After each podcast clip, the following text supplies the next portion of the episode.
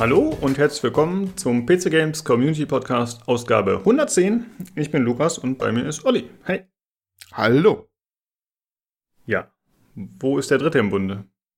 Ja, äh, äh weggesperrt. Äh, der spielt live äh, Warlords of New York, äh, der DLC quasi jetzt, ne? Von Division 2 quasi nach. Ja. der ist jetzt immer noch New York, muss immer noch arbeiten, wie der Wilde. Ähm, er lebt noch, wir hatten Kontakt mit ihm, keine Sorge, ihm geht's gut. ja, aus der Quarantäne. Aus ja, ja, aber er ist wirklich noch am Arbeiten. Ja, ich freue mich wirklich, wirklich auf den Tag, wo wir zu dritt mal wieder aufnehmen können, ganz ehrlich. Das stimmt. Also, das wird ein furioses Comeback mit dem Assassin's Creed Podcast. Verspricht den Leuten doch nicht so viel hier. Doch. Das ist schon sehr mutig. Ja, ist nur ein Spaß. Ja. keine Ahnung. Äh, müssen wir dann gucken. Äh, ja, ja, aber wir haben trotzdem heute äh, ganz coole Sachen. Und zwar sprechen wir natürlich über ein paar News. Ähm, und dann sprechen wir über Ori and the Will of the Wisps, das wir beide gespielt haben. Äh, ich habe es durchgespielt, du hast es angespielt, aber mehr dazu später. Jawohl. Äh, und achso, vorab entschuldige ich mich schon mal, wenn ich während dieser Folge äh, die Namen durcheinander schmeiße. Weil ich glaube, die Gefahr ist extrem hoch, dass man sagt äh, Ori und the Forest. Vielleicht können wir uns ja einigen, wir sagen einfach Ori 1 und Ori 2. Das ist ja ganz viel einfacher. Du bist so ein schlauer Mann. Ich, Dafür ja, das, bist du hier im äh, Podcast. Holy shit. Genau ja. deswegen. Ja, genau ja. deswegen. Ja, das äh, klingt nach einem guten Plan. Das klingt mhm. nach einem sehr guten Plan. So machen wir das. Äh, dann würde ich sagen, sprechen wir doch erstmal darüber, was wir zuletzt gespielt haben. Hast du da was auf der Agenda? Äh, nichts Aufregendes. Ich habe tatsächlich eine Sache gespielt, die kann ich aber nichts darüber sagen, weil die unter NDA war. Ja, das wollte ich schon ewig mal sagen. oh, ja, aber es ist tatsächlich im Endeffekt dann weniger aufregend, als ich das anhört. Das ist so eine Closed Alpha von einem gewissen Spiel, äh, aber ich war da jetzt auch nicht so angetan von, aber das ist auch nicht mein Genre unbedingt. Ich werde es einfach mal erzählen, wenn es dann eh, glaube ich, es kommt auch bald rauskommen, was mich auch wundert, äh? aber Closed Alpha es gab schon auch irgendwie eine Beta, aber wo jetzt wieder eine Closed Alpha, habe ich alles nicht verstanden. Und jetzt soll es im Sommer auch angeblich rauskommen, aber momentan ist ja eh alles unsicher, ne? Und dann werde ich mal sagen, was es gewesen ist. Aber ich, ist auch nicht, ihr, ihr, ihr verpasst nichts erstmal, sag ich mal so. Ich würde erraten, aber ich will dich nicht in die. Äh, ja, genau, dann kriege ich ja noch die mit, mit, Millionen Klagen hier noch überzogen, natürlich, ne, weil der Lukas hier nicht zurück, sich zurückhalten konnte. Ja. Ja, äh, ja dann würde ich sagen, mache ich direkt weiter. Ich habe tatsächlich äh, relativ viel gespielt. Äh, zum einen Escape from Tarkov. Mal wieder. Also eigentlich spiele ich es immer wieder, die ganze Zeit ein bisschen. Äh, mal mehr, mal weniger begeistert, aber es kam jetzt ein größerer Patch raus, der einige Dinge geändert hat, teilweise zum Unmut der Community. Mhm. Ähm, man muss sagen, ich finde, es läuft ein bisschen besser, ist ein bisschen flüssiger. Sie haben auf einigen, oder sie haben generell das Lighting angepasst, aber speziell die Map Interchange, da haben sie größere Änderungen vorgenommen. Äh, aber was sie im Speziellen noch geändert haben, ist, dass man ein neues Ausdauersystem hat. Vorher war es so, dass du halt einfach einen Ausdauerwert hattest und je nachdem, wie viel Gewicht du hattest, äh, hast du entsprechend schnell Ausdauer verloren oder hattest du die reduziert. Und jetzt, äh, das war quasi ein Gesamtwert für den ganzen Körper und jetzt gibt es Ausdauer für die Beine und für die Arme. Die wurde komplett reworked sozusagen und wenn du jetzt zum Beispiel äh, rennst die ganze Zeit, dann haben wir deine Beine immer keine Ausdauer mehr, keine Ahnung, wie sinnig das Ganze ist, aber äh, I guess, die Waden können brennen und dann kannst du nicht mehr. Aha. Und ähm, das wirkt sich dann äh, dementsprechend auch zum Beispiel auf die Arme aus. Also wenn du sagst, äh, ich habe keine Ausdauer mehr in den Beinen, ich versuche zu zielen und dann geht da auch die Ausdauer bei den Armen runter, dann senkt sich irgendwie die Gesamtausdauer und irgendwie gibt es Mali und ach, alles wurde ein bisschen Getrennte geändert. Getrennte Ausdauer für Arme und Beine. Ja. Holy shit. Okay. Es hört sich ziemlich weird an, ehrlich gesagt. Ja, es spielt sich äh, auch ein bisschen nervig, wenn man nicht aufpassen muss. Äh, und die Ausdauer geht halt auch immer runter, wenn man zielt. Ähm, aber es ist ja in dem Spiel so, dass man so ein RPG-Light-System hat, also dass man auch Charakterwerte levelt. Und ich denke mal, die werden da eventuell noch Nummern tweaken und das wird dann wahrscheinlich mhm. auch so sein. Äh, die Was haben mich jetzt halt wundert, die, ja. Dass mich immer wundert, dass das, dass der Titel so gut im, im äh, als als Twitch-Kanal oder als Twitch-Kanäle läuft, ne? Dass er so beliebt ist. Mhm. Weil eigentlich diese, ich meine, ich habe es halt immer geguckt, so ein paar, so ein paar Matches immer, aber diese ganzen Feinheiten, die erschließen sich, finde ich, noch nicht aus dem Stream raus. Also ich, nee. ne? Mhm. Also das ist so, weil, oder auch, ich, wundert mich, also ich wundere mich, was die Leute dann so attraktiv beim, beim Zuschauen finden, weißt du? Weil mhm. irgendwie, weiß ich nicht, weil so die ganzen Sachen, wenn du nicht, nicht schon im Vorfeld schon informiert bist, ja, vielleicht sind die Leute das alle, dann ähm, kannst du das gar nicht so, so nachempfinden, was da jetzt gerade so alles passiert. Diese ganzen Besonderheiten, dass du die Munition da umpackst und da alles mal erst zusammenpacken musst. In der Zeit bist du angreifbar, ne? Was alles dazugehört bei diesem Spiel, ne? Mit diesen mhm. ganzen, ganzen Sachen und äh, dass du quasi ja die Angst lebst, Sachen da zu verlieren, die du mühsam irgendwo zusammen dir vom Mund abgespart hast und so. Äh, und ja, ich wundere mich immer, weil ich habe immer nur Matches gesehen, da war es immer fast immer gleich. Äh, er, er, rannte durch die Gegend, schmiss immer Granaten, als ob er damit, also gefühlt aber was mit Orten wollte und nicht was bekämpfen wollte. Ich habe nicht ganz verstanden. ja, ja. Das ist, ich muss mir mal erklären, was das eigentlich soll. Ich habe es immer gewundert, das war schon wie Räume auspingen oder so, wie viele Granaten da geschmissen worden sind immer.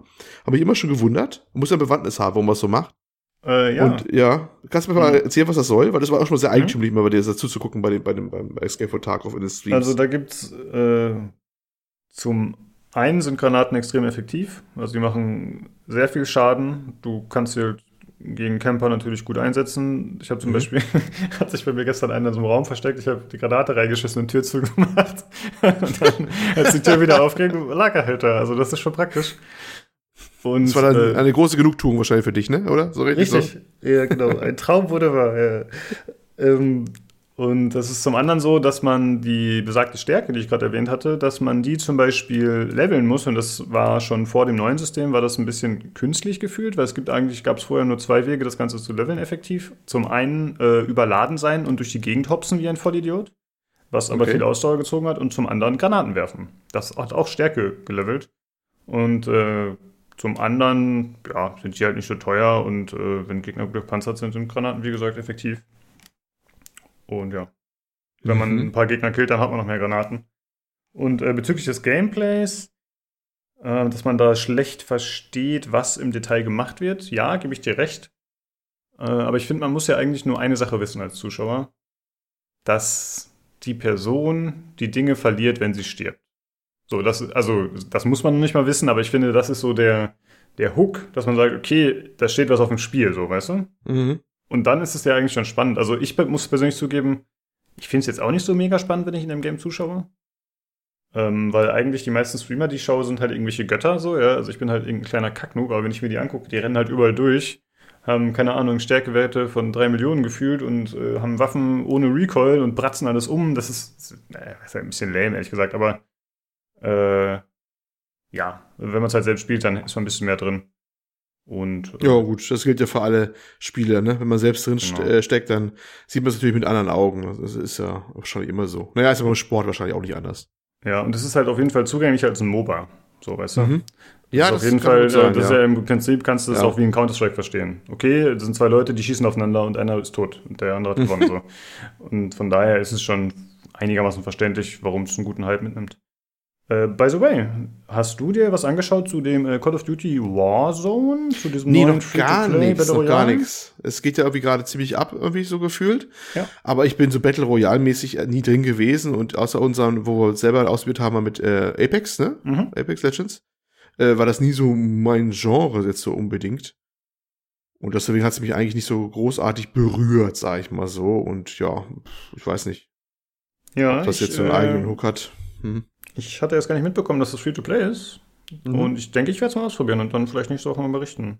Weil da bin ich schon ein bisschen neugierig. Ich habe mir jetzt auch noch nicht so viel dazu angeschaut, aber ich höre viel Gutes und ich fand schon den äh, Call of Duty Black Ops 4 Battle Royale Modus ansatzweise interessant.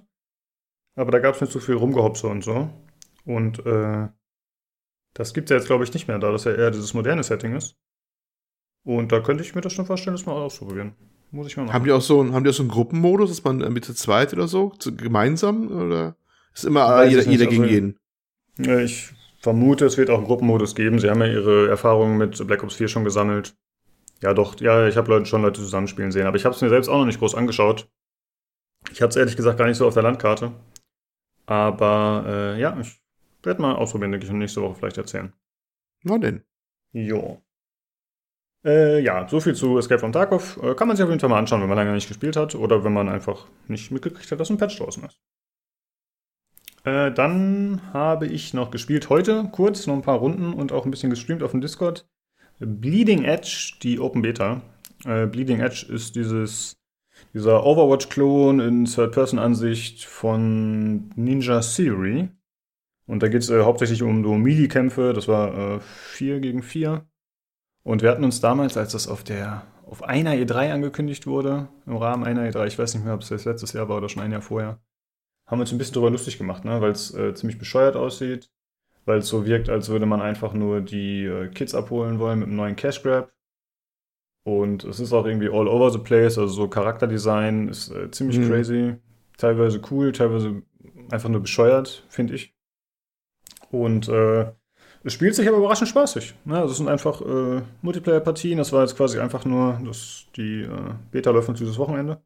Ist natürlich für die Zuhörer nicht hilfreich, wenn die Folge rauskommt, aber gut. Ähm, und das war einfach äh, Geschnetzel, je nachdem, war es entweder so ein, äh, so ein Kontrollpunkte einnehmen oder war es so, äh, ja, so äh, Energiezellen einsammeln und zu so einem Punkt bringen. Also so ein bisschen taktisch und dann natürlich einfach Teamkämpfe. Klassisch mit irgendwelchen Heilern, mit irgendwelchen Tanks, mit irgendwelchen Damage-Dealern. Und äh, es hat eigentlich Spaß gemacht, muss ich sagen. Ich war positiv überrascht. Denn äh, wir haben ja dem Spiel relativ viel Shit gegeben, glaube ich, und auch viele andere. Aber äh, ja, so war es ganz okay. Was hast du so gesagt als Eindruck, als Zuschauer? Ja, also mein erster Instinkt war, also erstmal dachte ich, es wäre Borderlands, was da läuft, als ich mich eingeschaltet habe bei euch äh, weil da irgendwie einer von den Charakteren wirklich aussah wie Borderlands Charakter und auch der Grafikstil ist nicht ganz weit weg davon, ne? wenn man auf den ersten mhm. Blick das so in so einem Discord-Stream sieht, der qualitativ jetzt auch nicht so Pixel haargenau und flüssig ist, ähm, kennt man es vielleicht nicht gleich ganz so und da dachte ich, ey, was macht der da Borderlands jetzt? bis ich dann gesehen habe, ach nee, was anderes. Und dann muss ich überlegen, wie hieß der Titel nochmal, als ich das schon erkannt habe, aber der Titel fiel mir jetzt gar nicht ein. Ja. Aber ich wusste, dass genau dieser Titel war da von Ninja Theory da. Naja, und äh, wie du schon sagtest, ähm, ja, die, das Charakterdesign ist so all over the place und ein bisschen weird und sowas, ne, bewusst weird. Ähm, mein zweiter Satz war ja dann auch, glaube ich, als ich da bei euch dann jointe, ähm, wirkt für mich so ein bisschen wie auf Fokusgruppen mäßig, ne? Hingezogen, mhm. das Ganze. So ein mhm. bisschen so die Kids abholen, so ein bisschen edgy alles und übertrieben und alle und überhaupt, ja. Das, das schlug mir erst so ein bisschen negativ so aufs Gemüt, ne? Weil es irgendwie sehr kalkuliert alles wirkte, finde ich. Aber ist natürlich auch, es ist nur dieser erste Eindruck, ne? Ich kann jetzt nichts zum Gameplay sagen, ich habe ja nichts ausprobiert. Du warst ja ganz recht positiv überrascht nachher dann eigentlich von, ne? Ja. Ähm, und ein paar Charaktere waren durchaus, als man Bezug hat, schon so, wie, also interessant wird, sag ich mal so, weißt du? Mhm. Ja, Oder auf jeden Fall mal was anderes, ne? Wir sind auch mutig. Also wir haben uns ja auch alle gewundert über die etwas fülligere Dame, die da auf ihrem breiten ja, was ist das? Ein Motorrad ist nicht wirklich, ne? Sie sitzt auf so einem Hinterrad und vorne hältst du so in der Hinten die Vorderräder und rast dann so lang, ne? Hast du ja, gesagt, sie, hast du ja gespielt? Prinzip hat wie hieß, sie, wie hieß denn die? Äh, ihre Beine, ihre. Ich Buttercup glaub, ihre, hieß die, Buttercup, ja. Genau. Ich glaube, ihre Unterschenkel sind Stoßdämpfer. Ja, ja. Und sie sitzt dann auf dem großen Reifen und ist quasi damit verbunden. Also, ja, ja, und sie ist selber auch sehr breit gebaut, sag ich jetzt einfach mal ja. so. Deswegen ist ihr Gesäß hinten genauso breit wie der Hinterreifen und so, also sehr provokant gemacht. Aber wir haben das sogar positiv aufgenommen. Wie, wie, wer, wer war das, der im Stream dann sagte, ja, guck mal, die trauen sich wenigstens mal, eine etwas fülligere Dame mal so äh, zu zeigen als Heldin oder sowas, ne? Das war, wir, ja, waren ja, das, ja. ja, guck mal, wir waren ja direkt vorbildlich im Stream, wie wir das aufgenommen haben, wa? Also ganz modern hier. nee, aber, ja. warum auch nicht, aber echt so. Es war wirklich so, das war mal was, bisschen was anderes. Ja, ja, ob das so verfängt, weiß ich nicht, ne? Man hat, aber es war, es war zumindest nicht so, ich sag mal so, diese cleanen, eher clean Charakter von Overwatch oder so. Weißt du, was ich meine? Mhm, die genau, Sau, ja. also, ne, die so, mm, ja, zwar auch interessant, aber irgendwie weniger anstößig, weniger, ach, was heißt aufregend, aber, ne, so, die, die sind hier ein bisschen mehr dirty, mehr, mehr, mehr wild, mehr, mehr, an, genau, ja, ausgeflippt halt. Also ausgeflippter, halt, ja, ja, mehr, mehr edgy, so, ne, also das ist schon bewusst so gemacht, denke ich mal. Genau, es mhm. gab einen Charakter, der noch eher an Overwatch einfach designtechnisch ernährt hat, an so einen äh, ja, Good Guy sozusagen und den fand ich auch mit am langweiligsten tatsächlich, mhm. einfach optisch gesehen. Du hast einen, den hast du gehasst, ne? Der war da seine Vorschau. Aber wie, irgendwie, was hast du gesagt? Was war denn ein Hippie? Nee, äh, nee, was war das? Es sah so ein bisschen aus wie irgendein Streamer. Auf, der auf dem, weißt du, der so, der, der im Sessel abhing. Der so, ja, ja, den meine ich auch, ja, ja. Ah, ja, genau. Der so recht normal aus. Mit einer Haartolle und sowas, aber was ist da, der auch so Good Guy-mäßig so ein bisschen aussah, ne? Also sehr, Genau. Ist ja eigentlich ja schon fast wieder langweilig, wenn, wenn du legst, dass da äh, eine rumläuft, die rennt rum wie ein Hühnchen quasi gefühlt, aber ihr Unterschenkel sind irgendwie Cyborg-Roboter-Hühnchenbeine oder so. Und der Oberkörper ist dann eher äh, Mensch, aber ihre Augen sind wieder komisch und so. Ne? Also es sind schon sehr wilde Charaktere dabei. Da wirkte ja. er schon fast herausstechend in seiner Normalität. das genau, war dann schon, ja, alles, alles komische Mischung. Aber naja. Mhm. Ja, ich, also wenn das Spiel Free-to-Play werden sollte, was es glaube ich nicht wird, dann würde ich es nochmal spielen, glaube ich. Aber wenn ich dafür Geld bezahlen müsste, dann wäre mir das, glaube ich, aktuell too much. Hm. Ähm, also was mir zum einen aufgefallen ist, es gibt ja so ein Nahkampfsystem, bei dem Dashes eine Rolle spielen, also mit dem man, wenn ich jetzt zum Beispiel einen Gegner dauerhaft attackiere, dann steckt er in einer Combo anscheinend und wenn man dann einen Dash benutzt, dann kann man der Combo entfliehen. Und äh, es gibt dann eine begrenzte Anzahl, ich glaube drei hatte der Startcharakter, drei Dashes und dann muss oder kann man theoretisch natürlich taktisch spielen und wahrscheinlich auch äh, sehr gut werden in dem Spiel, nehme ich mal an. Also ich habe es äh, erst mit Maus und Tastatur gespielt, aber ich habe dann relativ schnell gemerkt, okay, äh, die haben vorher die Controllersteuerung angezeigt und das scheint sich in dem Spiel auch anzubieten. Also die äh, Nahkampfcharaktere haben Auto-Aim, äh, die Fernkampfcharaktere und äh, Nahkampf, klar, da haust du halt eh im Nahkampf drauf, das ist äh, ein bisschen einfacher. Von daher war das mit Controller wunderbar. Und äh, die Kämpfe waren aber sehr dirty, sag ich mal. Also Messi, alle sind halt nur aufeinander losgerannt, haben natürlich ihre Spells gedrückt, aber im Prinzip war das einfach nur ein Button-Gemäsche, ja. Also da war jetzt nicht viel mit, oh, ich mach mal einen taktischen Ausweicher oder so. Und ich denke, das ist natürlich dem geschuldet, dass die meisten Leute das Spiel noch nicht kennen und da äh, jetzt auch jeder einfach mal ausprobiert, so wie ich auch. Und äh, da ist vielleicht das Potenzial ein bisschen schwer abzuschätzen. Und ansonsten muss ich sagen, war das Trefferfeedback war echt richtig schlecht. Also die benutzen da halt irgendwelche Super-Attacken. Also die haben natürlich wie in so einem typischen äh, MOBA-Shooter-Verschnitt haben sie natürlich irgendwelche Spezialattacken mit Cooldowns. Und es war einfach so, dass man halt, keine Ahnung, die, zum Beispiel die auf dem Reifen hat dann äh, so eine Kette oder so, die sie über den Kopf schwingt und ne, die halt im großen Radius erstmal alle Gegner trifft. Aber da ist halt keinerlei Animation, wenn man die trifft. Und das ist halt ein bisschen schade. Ich finde, das muss, das muss klatschen und das war da einfach nicht. Hm. Und das ist ein großer Fehler des Spiels, habe ich das Gefühl, dass halt einfach äh, Trefferfeedback kaum gegeben ist. Und was mir auch negativ aufgefallen ist bei den paar Fernkämpfern, die ich kurz ausprobiert habe, die Waffen klingen so lähm, das ist unglaublich. Also die eine, die sieht so ein bisschen aus wie Tiny Tina von Borderlands, so als Verschnitt, und die hat so eine Minigun. Und wenn die damit schießt, dann kommt so. das war wirklich richtig mhm. enttäuschend in der Hinsicht. Aber die Musik war ganz gut. Ja, mal schauen. Äh, wie gesagt, wenn es äh, Free-to-Play sein sollte oder wenn es nochmal eine Beta gibt oder so, probiere ich es durchaus nochmal aus. War ganz witzig trotzdem. Ja. Gut, das zu den Sachen, die wir gespielt haben. Dann können wir. Achso, bevor wir zu den News kommen, haben wir noch was wegen der Verlosung. Und zwar zum einen äh, hatten wir Forza Horizon 4 verlost auf dem Discord. Das hat der gute Einweg gewonnen, ja, Julian. Was äh, ziemlich cool ist, denn er hat irgendwie geschrieben, äh, also der Key war gesponsert von Sugi, der zockt das ja mit Begeisterung und postet öfter mal seine Sachen über Forza. Und ähm, da meinte Julian, ja, ich mache ja sonst nie bei den Verlosungen mit, aber das Game interessiert mich wirklich. Und er hat gewonnen. Fand ich ziemlich cool. Äh, und, das, hm? Ja, das war jetzt die Untertreibung des Jahrhunderts. Der postet irgendwie was über Forza. Ne? Der macht immer irgendwie eigene Designs und stellt Autos mit technischem Hintergrund irgendwie gefühlt seitenweise vor bei uns im Discord, ne? Ja, Sugi ist unser Spambot auf jeden Fall. Der ist äh, fleißig dabei. Ja, das, äh, also wenn ihr was da, äh, euch das interessiert, kann ich euch das, den Kanal sehr ans Herz legen. Da steht viel drin von ihm da mittlerweile. Da ist, äh, ja, das ist schon beeindruckend, was er da zusammenschreibt. Ja, der investiert da echt äh, ziemlich viel Zeit. Ne? Er hatte letzte Mal, ich glaube, genau, da hat er irgendwie äh, um Designvorschläge gefragt, weil er wieder sein Auto der Woche da basteln wollte. Und äh, dann habe ich einfach mal so ein paar Sachen in den Raum geschmissen und hat er direkt drei Versionen präsentiert und hat Judah mich gefragt, äh, welches, da, welches er da benutzen soll. Fand ich ganz cool. Äh, und wir haben noch eine andere Verlosung. Und zwar hat der gute Vanity gesponsert Shadowrun Hong Kong, die Extended Edition. Und zwar die Verlosung läuft bis zum 28.03. Wenn ihr teilnehmen möchtet, dann macht ihr das bitte über den Discord-Server und da geht ihr in den Verlosungschannel und folgt den Anweisungen des Bots. Äh, was noch zu sagen wäre, das ist ein Steam Key, der bei der PC Games Heftversion dabei war anscheinend. Und da muss man sich über PC Games einen Key anfordern und da muss man auf Games Planet gehen Und da muss man den, dann diesen Code, den man bekommen hat, oder diesen Key in den Warenkorb packen und dann kriegt man da das Spiel gratis. Aber ich denke, aber das weiß ich halt nicht sicher, dass man sich bei Gamesplanet anmelden muss. Nur als Vorwarnung.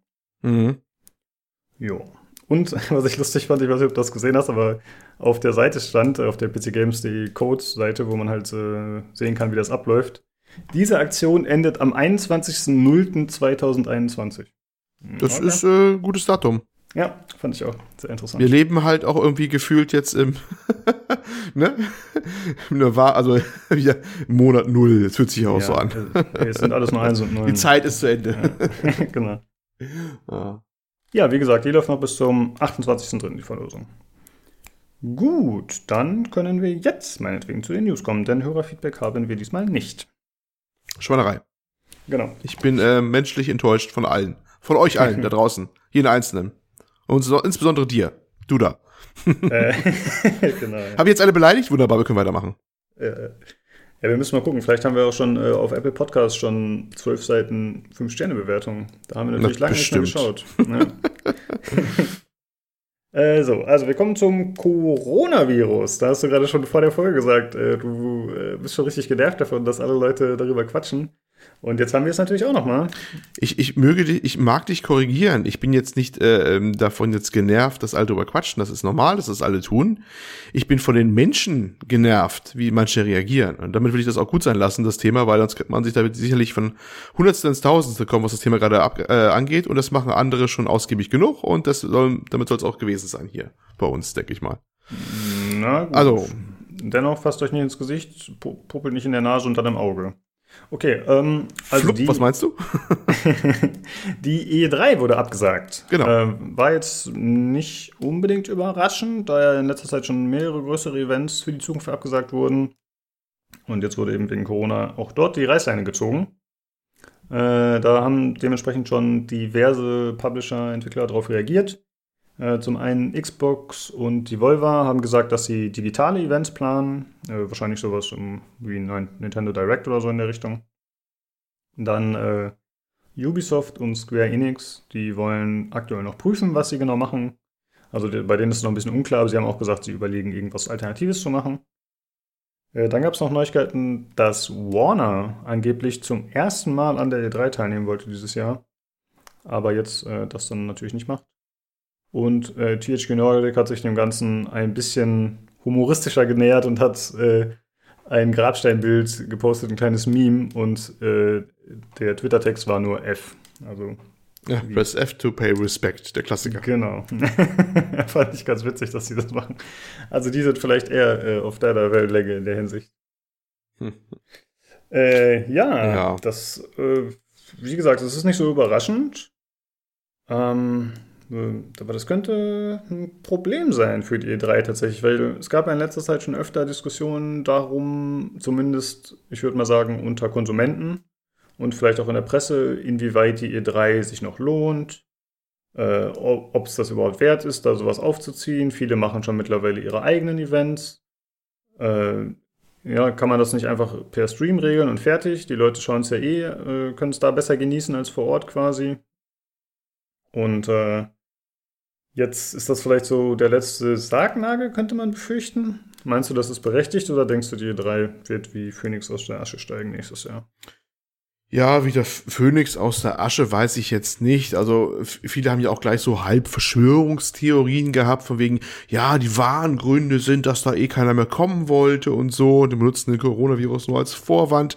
Ich glaube, da kommen jetzt äh, tatsächlich auch ein bisschen mehrere Sachen zusammen. Natürlich erstmal ganz überwiegend die Corona-Geschichte sicherlich. Ne, äh, überall werden äh, Massenveranstaltungen abgesagt. Warum sollte es bei der E3 anders sein? Äh, Das andere hat natürlich auch nicht geholfen, dass das eh schon etwas schwach aufgestellt war mit Absage von Sony und du hast, hast du nicht gesehen. Und äh, ja, das äh, war dann auch irgendwie zu erwarten, dass das äh, passiert. Das ist sicherlich ein schwerer Schlag für eine Messe, die eh schon auf tönenden Füßen so langsam stand und ihre Bedeutung abgenommen hat, unzweifelhaft, ne? Und sich erstmal jetzt so neu finden musste und hat ja auch viele abgesagt gehabt. Ich glaube, der Producer war nicht mehr dabei, der war, äh, Geoff Keighley war auch raus, der einen Teil davon moderiert Mhm. hat und sowas, ne? Ähm, war ja im Vorfeld schon der Messe, dass da viele Absagen es hagelte von, von Veranstaltern und von Moderatoren und Produzenten. Und ja, äh, ob die sich mal wieder mal erholt, ist, ist eine gute Frage. Alle wollen jetzt ihre quasi ihre eigenen Directs quasi so machen. Das war, gab es Square Enix oder Ubisoft oder sowas. Ne? Also im Prinzip haben wir alle was ähnliches angekündigt, dass sie es machen wollen. Und viele vermuten ja, dann kommen die auf den Geschmack, dass es auch gut läuft und dann lassen es vielleicht ganz bleiben in Zukunft. Hm.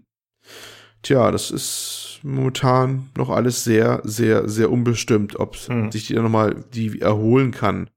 Äh, zumal dieses Jahr auch ein neues Format, glaube ich, ausprobiert werden sollte. Die sollte ja ihren Charakter wieder ein bisschen ändern, die Messe. Die wollten mehr in Richtung Streaming jetzt gehen, also im Sinne von Influencern und sowas. Ja, ob das was bringt, ist eine andere Frage.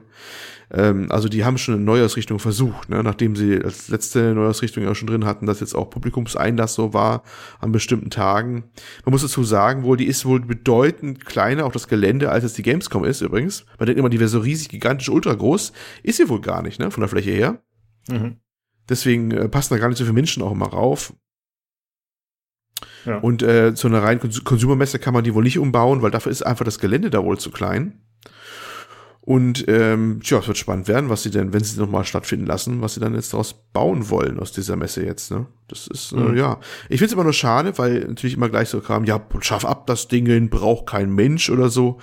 Das finde ich ein bisschen unbedacht. Zum einen erstmal ist es da hängen ganz viele Jobs dran, muss man mal sagen auch, ne?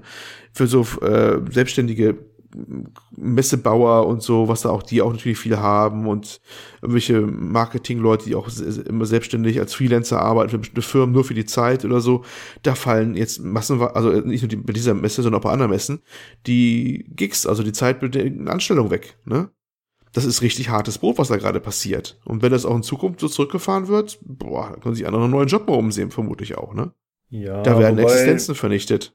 Das hm? stimmt, aber ich finde, wenn man jetzt sagt, also wenn jetzt jemand sagt, schaff ab, das braucht doch kein Mensch, das ist ja immer aus der subjektiven Wahrnehmung für die Person wahrscheinlich als Konsument. Ne? Also äh, natürlich will man nicht, wenn man sagt, ihr drei interessiert kein Schwein, so wie wir das hier vielleicht auch ab und zu mal machen würden, keine Ahnung, da das bedeutet nicht, dass man will, dass äh, der Hausmeister des E3-Geländes seinen Job verliert und seine Kinder verhungern. Ja? Also es ist halt, so weit denkt man natürlich nicht, sondern man denkt einfach nur, äh, was bringt mir das für einen Mehrwert?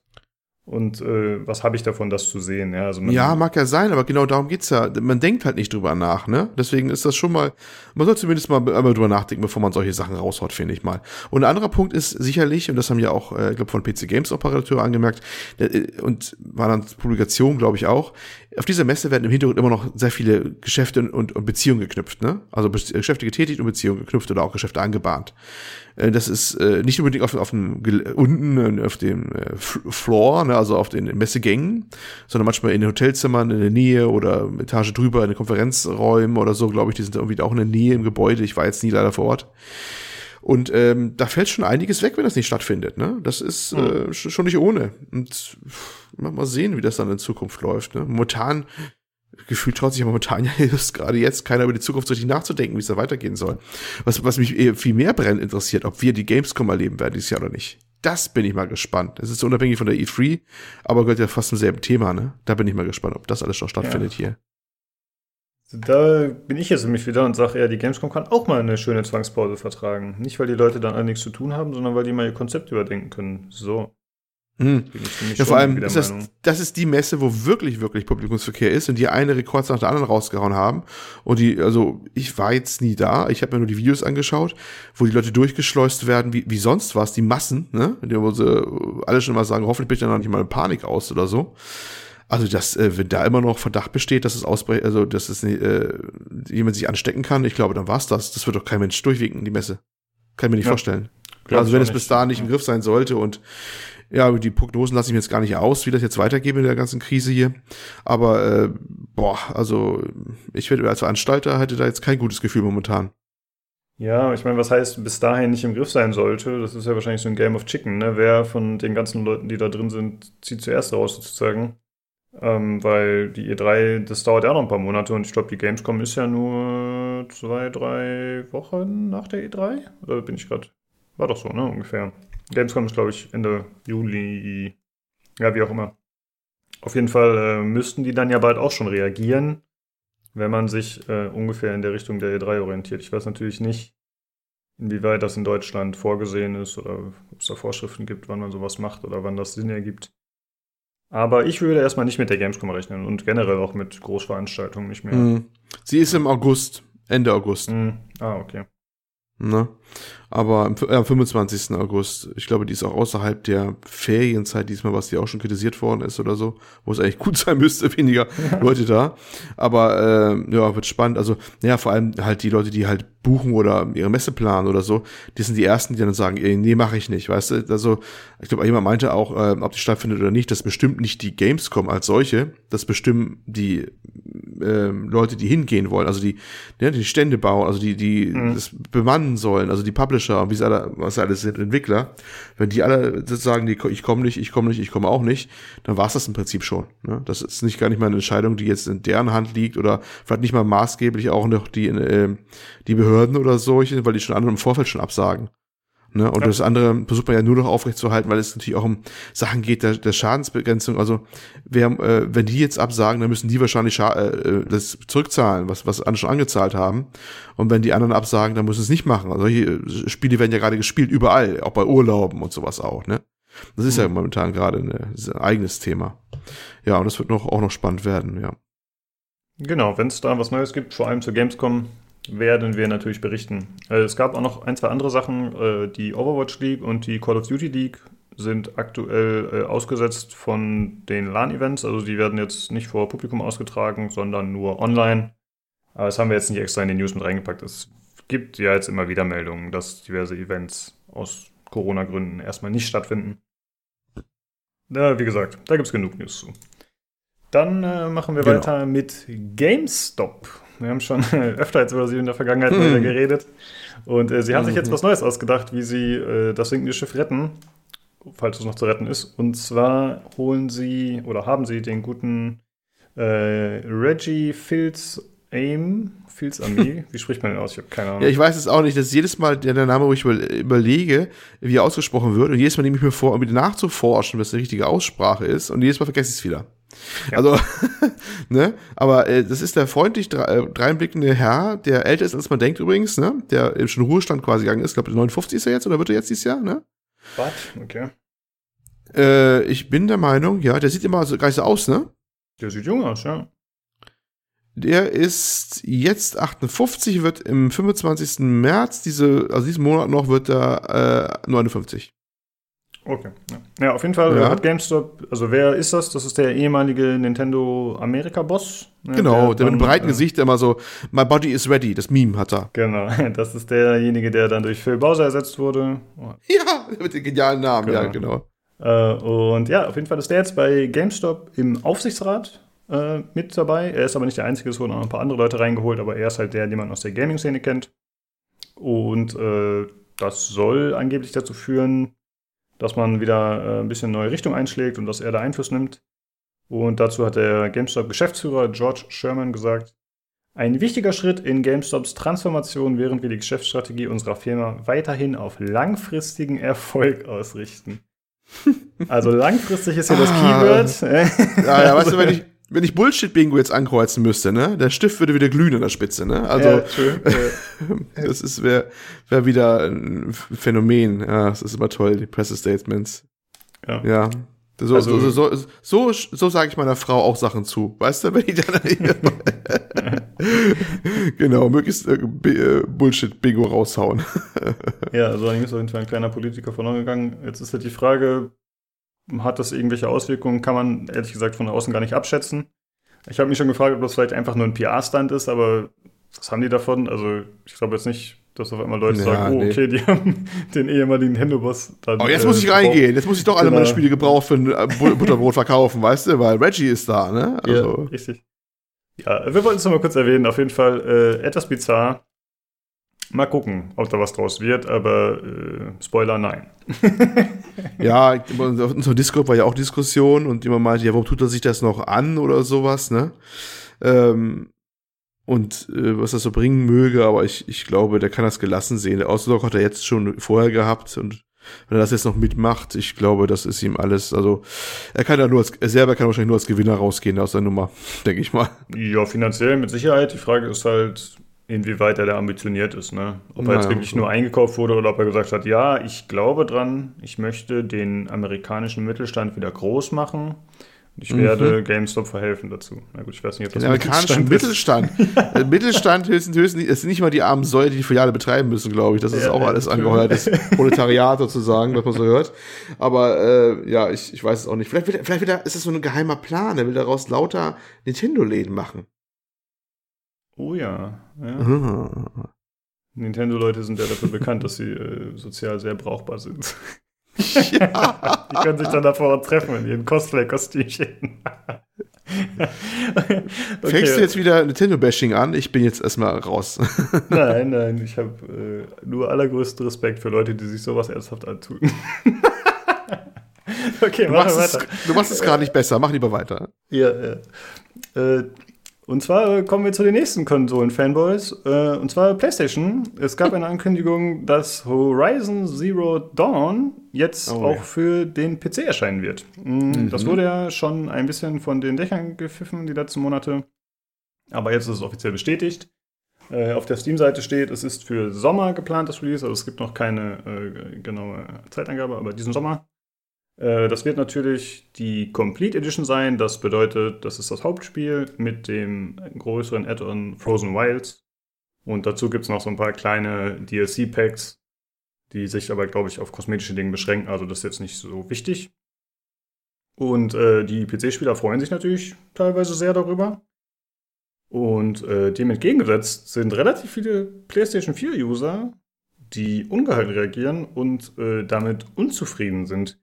Ich muss sagen, ich habe das nicht so ganz verstanden. Warum reagieren die so, Olli? Hast du da irgendwie eine Erklärung, warum die so mad werden? Willst du jetzt mal eine höfliche Antwort hören oder mal eine ehrliche Antwort? Immer ehrlich hier im Podcast. die spinnen alle. also das war jetzt ein bisschen schwach. Ich dachte, jetzt, ja. kommt, jetzt, jetzt kommst du richtig rein. Alles Vollidioten.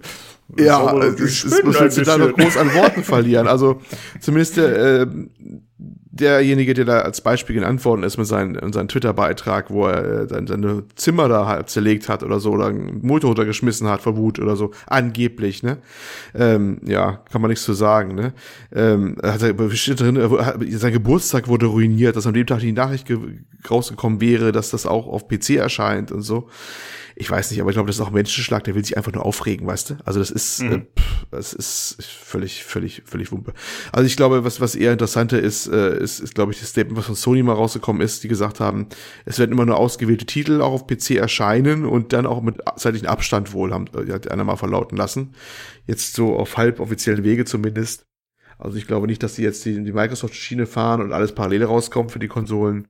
Ja, und selbst wenn, ist doch schön, dann kommt es halt darauf auch noch raus mal. Ist eh schon ein, paar, ist ein bisschen her, das Titel ist von 2017, Anfang 2017. Er darf da auch mal auf anderen Plattformen langsam rauskommen, finde ich. Mhm. Ne?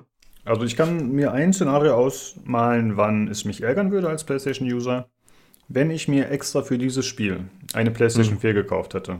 Und dann erscheint es später für den PC und ich denke mir, okay, jetzt habe ich halt mehrere hundert Euro nur für das eine Spiel ausgegeben.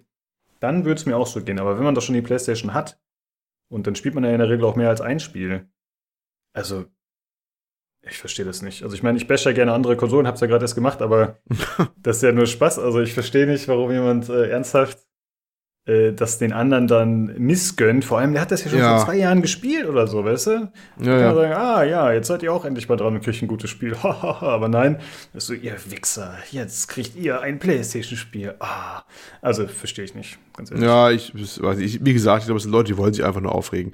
Manche haben auch schon das, das äh, haben Lüge geschrien und so und haben das äh, eingekreist auf dem Cover, wo Only on PlayStation draufsteht, weißt du, auf der Hülle. Ne? Mhm. Hm. Und sowas, ja, oh mein Gott, also ist, ja, was, kannst du nichts zu sagen. Ja, ich glaube, das, das, äh, das, was, was die Hintergründe genau sind, weiß man nicht. Manche sagen, Sony will so ein bisschen äh, Microsoft den Wind aus den Segeln nehmen, mit diesen, dass sie halt auf einer Plattform es auch rausbringen. Ähm, gleichzeitig ist es ja auffällig, dass äh, das Spiel auf der De Decima Engine basiert, die ja von äh, den Guerilla Games Machern äh, selber entwickelt worden ist für solche Spiele. Und äh, hier äh, das unser berühmt-berüchtigtes Spiel von unserem großen äh, Künstler Kojima, ne? Ähm, mhm. Death Stranding, das ist ja genau auf der gleichen Engine. Also irgendwie wurden die jetzt gleich beide portiert, dann muss das auch einen Grund haben. Kann man sich fragen, warum wird die Decima Engine so fleißig jetzt auf PC portiert, ne? Was haben die noch mit vor vielleicht oder so? Mhm. Ja, also das ist ja auch auffällig, dass er von der Engine abhängig ist. Wir hatten Quantic Dream Spiele, die rübergegangen sind jetzt auf PC, aber ich glaube, die sind noch mal ein bisschen so ein Sonderfall, weil die wollten, glaube ich, auch einfach von Sony weg. Das hat man gemerkt. Die wollen ja auch eigener Publisher selber auch werden für andere Leute. Das war auch eine unserer News der letzten paar Folgen, glaube ich, kommt irgendwann vor. Das ist, glaube ich, noch ein bisschen anderer, anderer Sachzusammenhang, der da ist wieder. Ja, ne, gut. Ja, da würde ich Aber, auch davon ausgehen, dass das davon losgelöst ist. Ich ja, so. wahrscheinlich. Äh, ich würde es einfach, einfach jetzt mal. Ähm, achso, wir hatten ja neulich, habe ich über Dreams gesprochen, ne? Und ähm, da wurde ja auch schon mal angedeutet, dass sie sich vorstellen können, dass Streams auch nicht PlayStation exklusiv bleibt unbedingt. Und heute kam eine News rum, was einer gesprochen hätte, dass wahrscheinlich irgendeine Plattform oder was rauskommen soll, dass man diese äh, selbstgemachten Spiele auf anderen Plattformen releasen kann oder sowas. Ne? Aber das ist alles noch sehr, sehr gerüchtemäßig ja, so ein bisschen weg von der Plattform geht's schon ein bisschen da, so gefühlt, ne? Aber das ist wahrscheinlich auch der Zeit wahrscheinlich bedingt. Das ist halt nicht mehr jetzt so entscheidend mehr. Also vielleicht gehen wir halt wirklich Zeiten entgegen, wo die Plattform als solche nicht mehr so ultra entscheidend ist. Viele dürften das eigentlich begrüßen, aber um jetzt mit dem Bogen wieder zu schließen nach langer Zeit, es gibt halt Leute, die identifizieren sich damit fanatisch, ne? Warum auch immer. Mhm. Warum es ausgerechnet jetzt ein, eine, eine Videospielkonsole sein muss im Leben, ich weiß es nicht, ich weiß es nicht, ne? Aber jedem Tierchen sein Pläsierchen, nicht wahr? Ja, das wäre doch eigentlich schön, wenn wir das Endes alle Hand in Hand spielen könnten. Oh, hast du romantisch gesagt. Ja. Nintendo ist natürlich außen vor, weil die immer ihr eigenes Süppchen kochen, aber die anderen werden dann gemeinsam spielen können. Das wäre cool. Ich würde es tatsächlich begrüßen.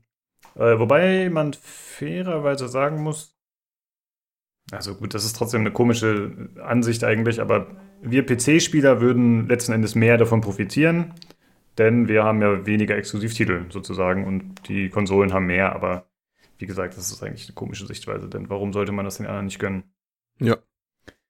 Ja, äh, wir verlinken auf jeden Fall nochmal diesen Twitter-Post, äh, wo zu sehen ist, wie der User sein ja. zerstörtes Zimmer da zeigt und äh, irgendeine Scheiße schreibt. Da haben auch schon äh, gewisse Entwickler darauf reagiert und so. Also sehr strange. Ich hoffe immer noch, dass das fake ist, das Video, dass er das nicht deswegen gefilmt hat, sondern dass gerade ein Hurricane vorher durch sein Zimmer gefegt ist oder so. Und das ist einfach. Ja, ja, ich glaube, es ist so halb-halb. Es ist irgendwie so. Ja. Weißt du, die inszenieren sich gerne selber, die Leute, und dann haben sie da noch diese verqueren Vorstellungen. Da glaube ich, geht so ein paar Sachen Hand in Hand. Ne? Drama. Drama ist äh, ja, ja. schön juicy. Mhm. Okay, dann kommen wir zum nächsten Thema. Und zwar geht es um 2K und die NFL, also die National Football League, die amerikanische äh, Footballliga. Äh, die haben eine Partnerschaft abgeschlossen. Äh, bisher war es ja immer so, dass EA die Madden-Spiele gemacht hat, also diese eher simulationslastigen, und die haben auch noch einen Vertrag, der bis äh, zwei, Anfang 2022 läuft. Aber parallel gibt es jetzt schon diesen Vertrag mit 2K. Das ist ein äh, Mehrjahresvertrag, der mehrere Spiele umfassen soll. Äh, das erste Release könnte erscheinen äh, ab April 2021, denn das ist das Fiskaljahr, was genannt wurde. Und ja, das kann natürlich auch später noch erscheinen. Und äh, wie gesagt, das soll alles ein bisschen actionorientierter sein. Äh, das letzte Mal, dass 2K äh, mit der NFL zusammengearbeitet hat, war 2004. Oder da kam das letzte Release, das war NFL 2K. Und äh, äh, ja, es ist ja so, dass die 2K-Spiele eigentlich in den letzten Jahren schon irgendwie an Bedeutung gewonnen haben, gefühlt. Gerade NBA 2K hat, glaube ich, einen ziemlich guten Ruf. Und äh, generell haben die ja noch mehrere andere Sportspiele. Äh, und EA hat auch schon ein Statement dazu abgelassen, wo sie gesagt haben, ja, wir hatten eh nie Exklusivverträge und unser Vertrag gilt auch weiterhin. Äh, und Madden sei ja auch äh, was ganz Besonderes und äh, das könnte keiner ersetzen, so gefühlt. ja, mal gucken, ob das so sein wird oder ob vielleicht der Vertrag nicht erneuert wird. aber Madden ist ja extrem erfolgreich, von daher glaube ich nicht, dass die NFL darauf verzichten möchte, auf diese Einnahmen. Ja, jetzt ist die Frage, was hat das für Auswirkungen für uns sozusagen als deutsche Spieler? Ich weiß ehrlich gesagt nicht, inwieweit Madden hier populär ist. Also Super Bowl ist ja zum Beispiel ein Event, was man äh, äh, gerne schaut eigentlich, ne? was irgendwie so einen gewissen Hype-Charakter hat mittlerweile bei uns in den letzten mm, Jahren. Mm. Aber ob man jetzt sagt, okay, ich muss mir jetzt ein Footballspiel holen, wie siehst du das, Olli? Ja, ich weiß nicht. Ne? Wir haben ja natürlich in Deutschland auch unsere American Sports Freunde, ne? Vielleicht eher noch im, äh, im Basketballbereich als jetzt beim Footballbereich. Aber ansonsten, glaube ich, ist das für uns nicht so die Riesen-News, denke ich mal, außerhalb dieser Szene. Hm. Also ja, es ist, glaube okay. ich, wäre schon, es wäre schon für uns ein deutlich größerer Kracher, wenn es zum Beispiel heißen würde, die äh, ganzen Rechte der Vereinsnamen und Spielernamen und so gehen von FIFA weg rüber zu PES oder sowas, weißt du? Ja, stimmt. Weil das, das, das, das würde die Leute hier wirklich dann in Wallung bringen, also viele Leute, das ist äh, eine andere Hausnummer. Deswegen habe ich das ehrlich gesagt nur mit einem Ohr hingehört bei der Geschichte. Also äh, was 2K mhm. angeht, du hast ja gesagt, die haben einen Ruf, naja, äh, die Spiele selber sind ja immer ganz cool. Ich habe ja auch mal so eins, es war glaube ich eins bei PS Plus, eine der NBA 2K Teile. Ich bin jetzt nicht so der Sportspielfreund, aber so reingespielt fand ich schon halt, äh, toll, wie die das gemacht haben und so. Aber die, die quetschen das auch aus bis zum Anschlag. Und die sind, glaube ich, mit Microtransaction mit Leute verseucht und Glücksspielelementen bis zum Anschlag. Ne? Da sind sehr berühmt berüchtigt, mhm. was die da, da ja, rausziehen genau. momentan. Und äh, ja, es ist schon, es leidet schon darunter, dass die das da sehr, sehr stark durchmonetarisieren. Und ja, deswegen werden wahrscheinlich manche Leute den Horror haben, dass dann so ein so ein ähm, NFL-Spiel, ob jetzt kein richtiges NFL-Spiel jetzt wo ist oder so oder nicht in der Liga da, äh, auch nur so eine Richtung ran wird. Vermute ich. Naja, mhm. aber das ist auch eins, was mir so einfällt. Ja, äh, da ist auf jeden Fall recht, ne, dass man halt äh, aufpassen muss, bei 2K mit ihren Monetarisierungsoptionen. Das ist ja nicht nur bei NBA so wohlgemerkt. Ich finde, das zieht sich auch durch andere Spiele durch. Zum Beispiel Borderlands war ja auch extrem DLC-verseucht, teilweise mit äh, richtigem Scheiß. Ähm, ja, ansonsten diese ganzen Sportspiele, die richten sich halt auch nicht so wirklich an den Core-Gamer, sag ich mal, sondern eher an Gelegenheitsspieler oder jemanden, der ein ganzes Jahr über ein Spiel spielt und dann im nächsten Jahr die neue Iteration, glaube ich. Von daher ist das vielleicht so ein bisschen losgelöst und deswegen gibt es vielleicht auch nicht so viel Kritik, denn FIFA Ultimate Team ist ja auch der Ultimate Rip-Off. Aber trotzdem äh, spielen das die Leute und äh, EA macht damit Umsätze ohne Ende. Also, ja, das ist halt einfach eine andere Zielgruppe, wahrscheinlich als viele unserer Hörer, gehe ich mir von aus. Und als auch äh, wir selbst. Ich finde, die Frage ist noch, äh, ob äh, die das dann schaffen, vielleicht ein also Football ist ja für einen Außenstehenden extrem schwierig nachzuvollziehen, ja, American mhm. Football, wie die Regeln genau funktionieren. Ja, Fußball ist relativ simpel. Klar, Abseitsregel muss man auch erstmal zweimal erklärt kriegen wahrscheinlich, wenn man so dumm ist wie ich, aber später geht's dann auch. Und bei NFL gibt es ja so viele Spielzüge, es gibt dauernd mhm. Pausen, es gibt komische Längenmaße, alles ist ganz anders. Die können den Ball treten, schmeißen, rennen, es ist verrückt. Und ich, wenn man halt. Ja. ja Bitte. Ich habe ja hin und wieder mal so, so einen äh, Stream zugeschaut, also quasi zum Einschlafen, ja. Auf Twitch machst du einen Madden-Stream an, das kam mir durchaus mal vor. Ähm, das ist eine Szene für sich. Ähm, wenn die, da gibt es ja ein Riesenmenü, wo man die Strategie auswählt, weißt du? Und das ist ja den Nachempfunden, was es ja auch im echten Football halt gibt. Und wie viele Strategien es da gibt, so wer dann wohin laufen soll, ne? Wenn die halt dann anfangen da, ich weiß die Fachbegriffe nicht, wenn die Kick-Off, keine Ahnung. Also wenn die da äh, anfangen loszulegen oder das Spiel wieder aufnehmen auch wieder äh, ich glaube, Gun heißt einer, da gibt's die Gun nochmal so rum und dann wird dann so gespielt und dann gibt's nochmal 30 Untersorten von dem anderen und ich, ich sehe da nur ganz wilde Punkte und Striche und Linien und Pfeile und sowas und denke mir, wer ist das, wer, wer, wer kommt da rein so, ne? Das ist wirklich schon erstaunlich, dass einer so reinkommt, aber naja, gibt's anscheinend. Und es gibt irgendwie eine Subszene, ich glaube, die machen da nichts anderes als so Kartenpacks öffnen oder sowas, die ganze Zeit. Hm, gibt's ja auch so Kartenpacks und so. Okay. Ja, aber das gibt's, glaube ich, bei anderen, das gibt's, glaube ich, bei anderen Spielen aber auch, ne? Dass die dann ja, nur so hier, Ja, stimmt, das gab's da ja wie auch mal, ja. Das ist da auch so, anscheinend. Also wahrscheinlich mittlerweile bei allen größeren Sportspielen, würde ich mal von ausgehen. Ja, das kann sein, sind. das kann sein. Ja. Ich habe immer am liebsten nie geguckt, wenn ich jetzt nicht mal geguckt habe, weil ein bisschen spektakulär ist das schon und ist technisch ja durchaus beeindruckend, so ein Metten-Ding, was wieder, oder überhaupt moderne Sportspiele sind ja auf eine technische Art und Weise sehr beeindruckend, ne? Wie die Animationen mhm. ablaufen, miteinander gerauft. Das ist ja animationstechnisch manchmal, also wirklich Königsklasse. Darüber kommt ja fast nichts mehr. Wenn eine glaubhafte Bewegung als realen Sports abgebildet wird, mit der Interaktion der Spieler auch untereinander, wenn die aufeinander prallen oder sowas, das ist äh, teilweise Weltklasse, was da passiert. Da, da steckt richtig Arbeit und Geld drin, ne? das sieht man dann auch. Ähm, und wenn ich das gucke ich mir so gerne mal durchaus mal an, so und staune über die Grafik auch und so. Hab's aber lieber, wenn der Streamer dann auch einfach nichts sagt, ne? Oder äh, dass man auch die Hintergrundgeräusche noch hört, das, das virtuelle Publikum hört oder so. Aber bei vielen anderen rennt der nur rum, der, der, der, der Streamer und sowas und erzählt laufende Band, das nervt mich immer total. Ja, ja gut. Okay. Und das waren meine, das waren meine Berührungspunkte zum American Football auf ja, Videospielbasis. Ja, ich habe da tatsächlich gar keine. Also ab und zu mal Super Bowl mhm. geschaut, aber da auch nichts verstanden. Und worauf ich hinaus wollte, da muss man halt mal schauen, ob man da vielleicht einen guten Mittelweg schafft, der eben sich nicht so extrem auf die tiefen Mechaniken, Taktiken versteift oder ob man da vielleicht so ein bisschen, also wie es halt auch gesagt wurde, es soll weniger Simulation sein und vielleicht so ein bisschen mehr actionorientiert was machen kann. Also es muss ja kein äh, Blood Bowl sein, falls du das kennst, was mhm, einfach so eine mhm. Taktikübersicht ist, wo die sich gegenseitig über den Haufen rennen. Ich denke, das wäre ein bisschen übertrieben. Aber ja, vielleicht ein bisschen runtergedummt für Leute wie mich. Das wäre nicht schlecht. Gut, das waren die News, würde ich sagen. Und dann kommen wir jetzt zu dem Review von Ori and the Will of the Wisps.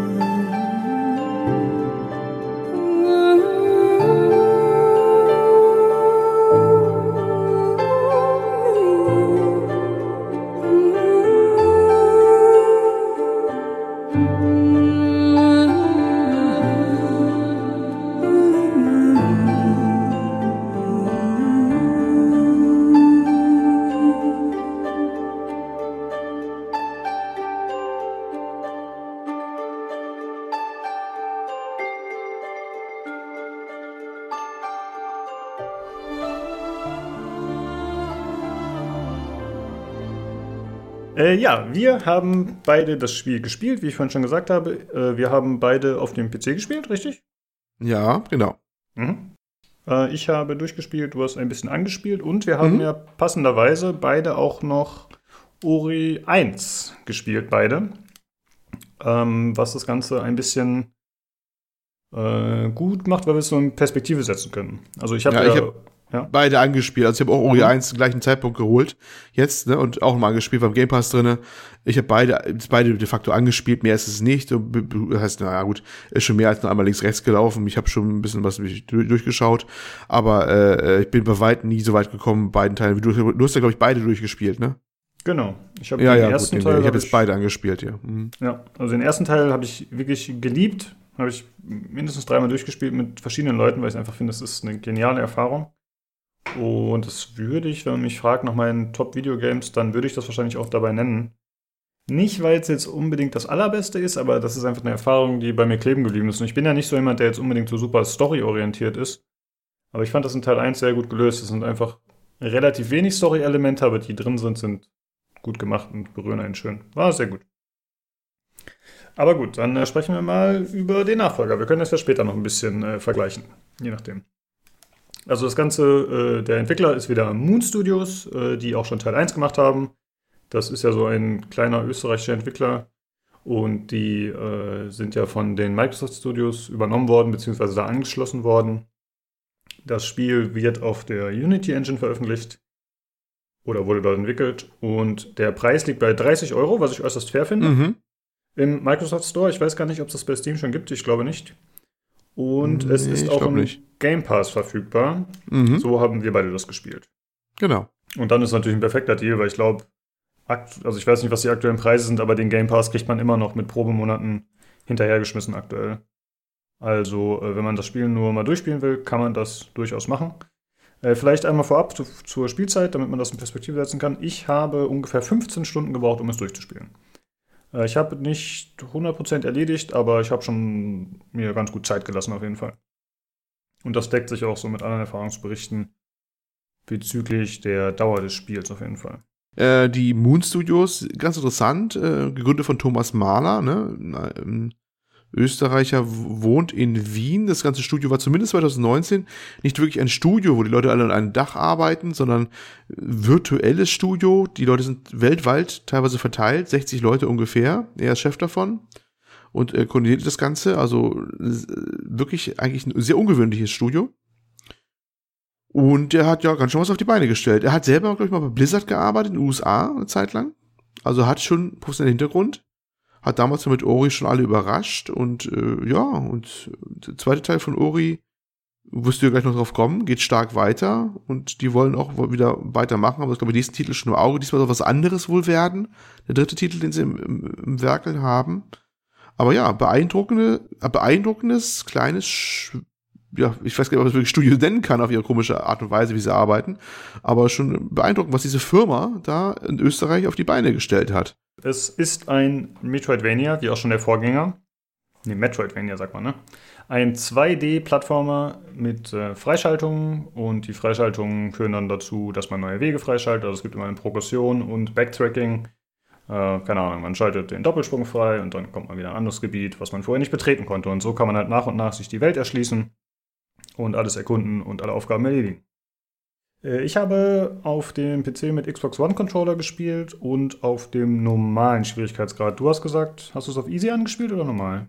Ich habe es easy tatsächlich gemacht. Ich habe es ganz casual beide Teile jetzt mal auf easy angefangen, beziehungsweise ja, ne, ähm, so gestartet gehabt, weil ich einfach nur mal reinkommen wollte. Ich bin weder ein großer Jump'n'Run-Spieler, deswegen tue ich mir manchmal da echt sehr schwer mit. Und ich wollte einfach mir gerade ein bisschen Atmosphäre ein bisschen aufsaugen, mir das Spiel ein bisschen angucken und äh, ja, ne, deswegen habe ich jetzt keine Hemmung gehabt, es einfach mal auf easy zu drehen. Ja, finde ich, äh, ist auch keine Schande, denn Atmosphäre ist schon ein gutes Stichwort. Das Spiel strotzt davor. Äh, mhm. Es knüpft an den Vorgänger an, storytechnisch. Ich will da jetzt nichts zu sagen, denn vielleicht gibt es Leute, die sagen, äh, okay, ich habe den ersten Teil noch nicht gespielt und ich würde es ganz gerne noch machen, bevor ich den zweiten Teil spiele. Deswegen lassen wir es einfach mal so stehen. Äh, es passt auf jeden Fall dazu. Es geht quasi mehr oder weniger nahtlos weiter.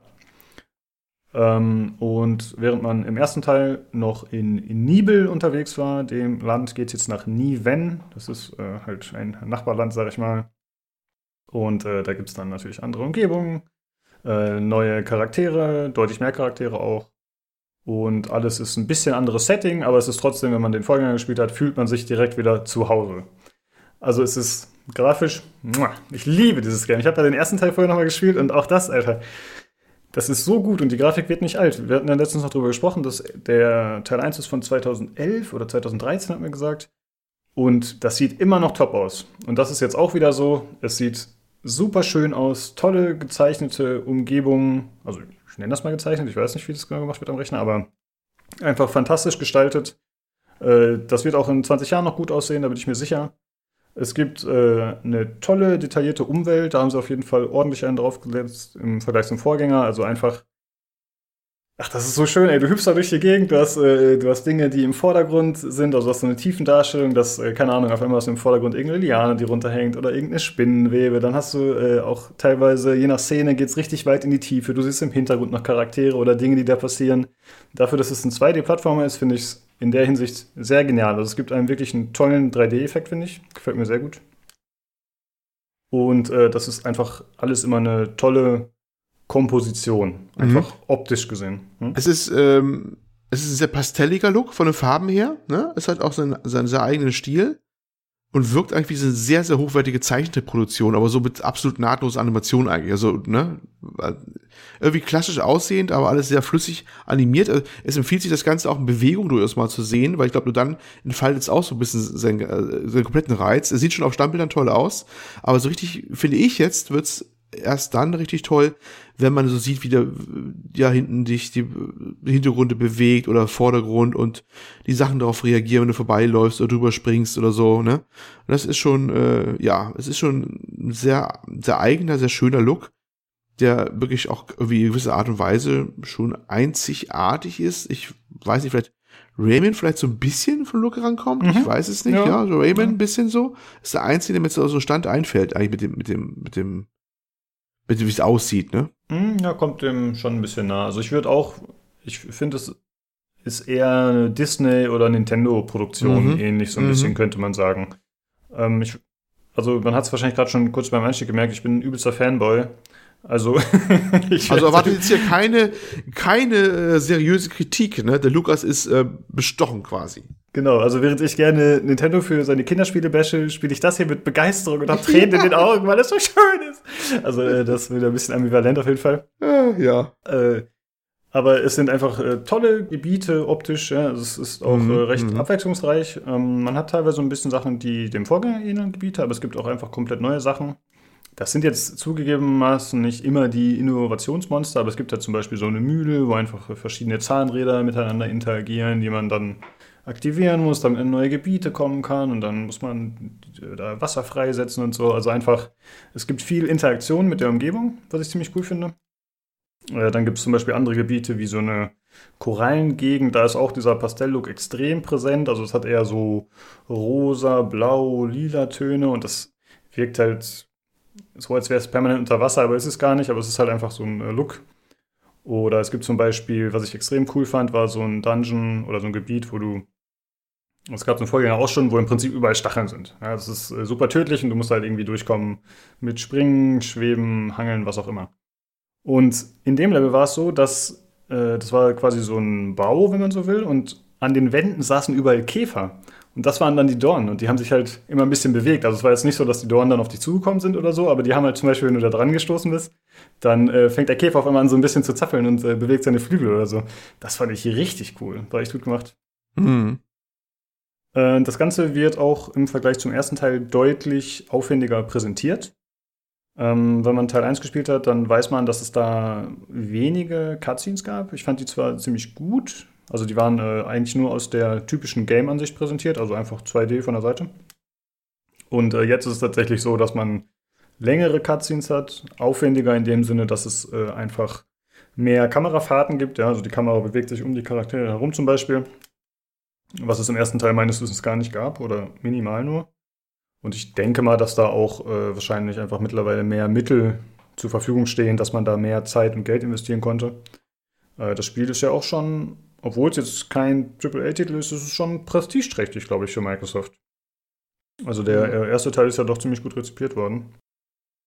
Äh, und deswegen finde ich, ist das äh, von der Story ziemlich nett gemacht. Und vor allem die Eingangssequenz, die war recht lang, ne? Ich glaube, die ging schon so, weiß nicht, fünf Minuten oder so. Oder? Was meinst du? Ja, das äh, würde ich auch so sehen. Das war schon ganz ordentlich. Und der Aufwand ist definitiv gestiegen. Das merkt man den, den zweiten Teil schon, schon an. Ne? Deswegen sieht der, also der erste sieht immer noch super aus. Da muss man ganz klar sagen. Mhm. Ich habe ja immer so back-to-back -back gespielt. Am selben Tag mal Teil 1, Teil 2 und wieder zurück. Ne? Aber der, der zweite wirkt immer noch ein bisschen so, ja, bisschen mehr im Hintergrund noch da und da noch ein bisschen mehr und da noch ein bisschen mehr Aufwand, ne, so gefühlt. Das war mal so mein Eindruck immer, als ich es gespielt habe. Das, du kennst es sofort wieder, es ist kein Stilbruch da, es ist unverkennbar ein Ori-Spiel.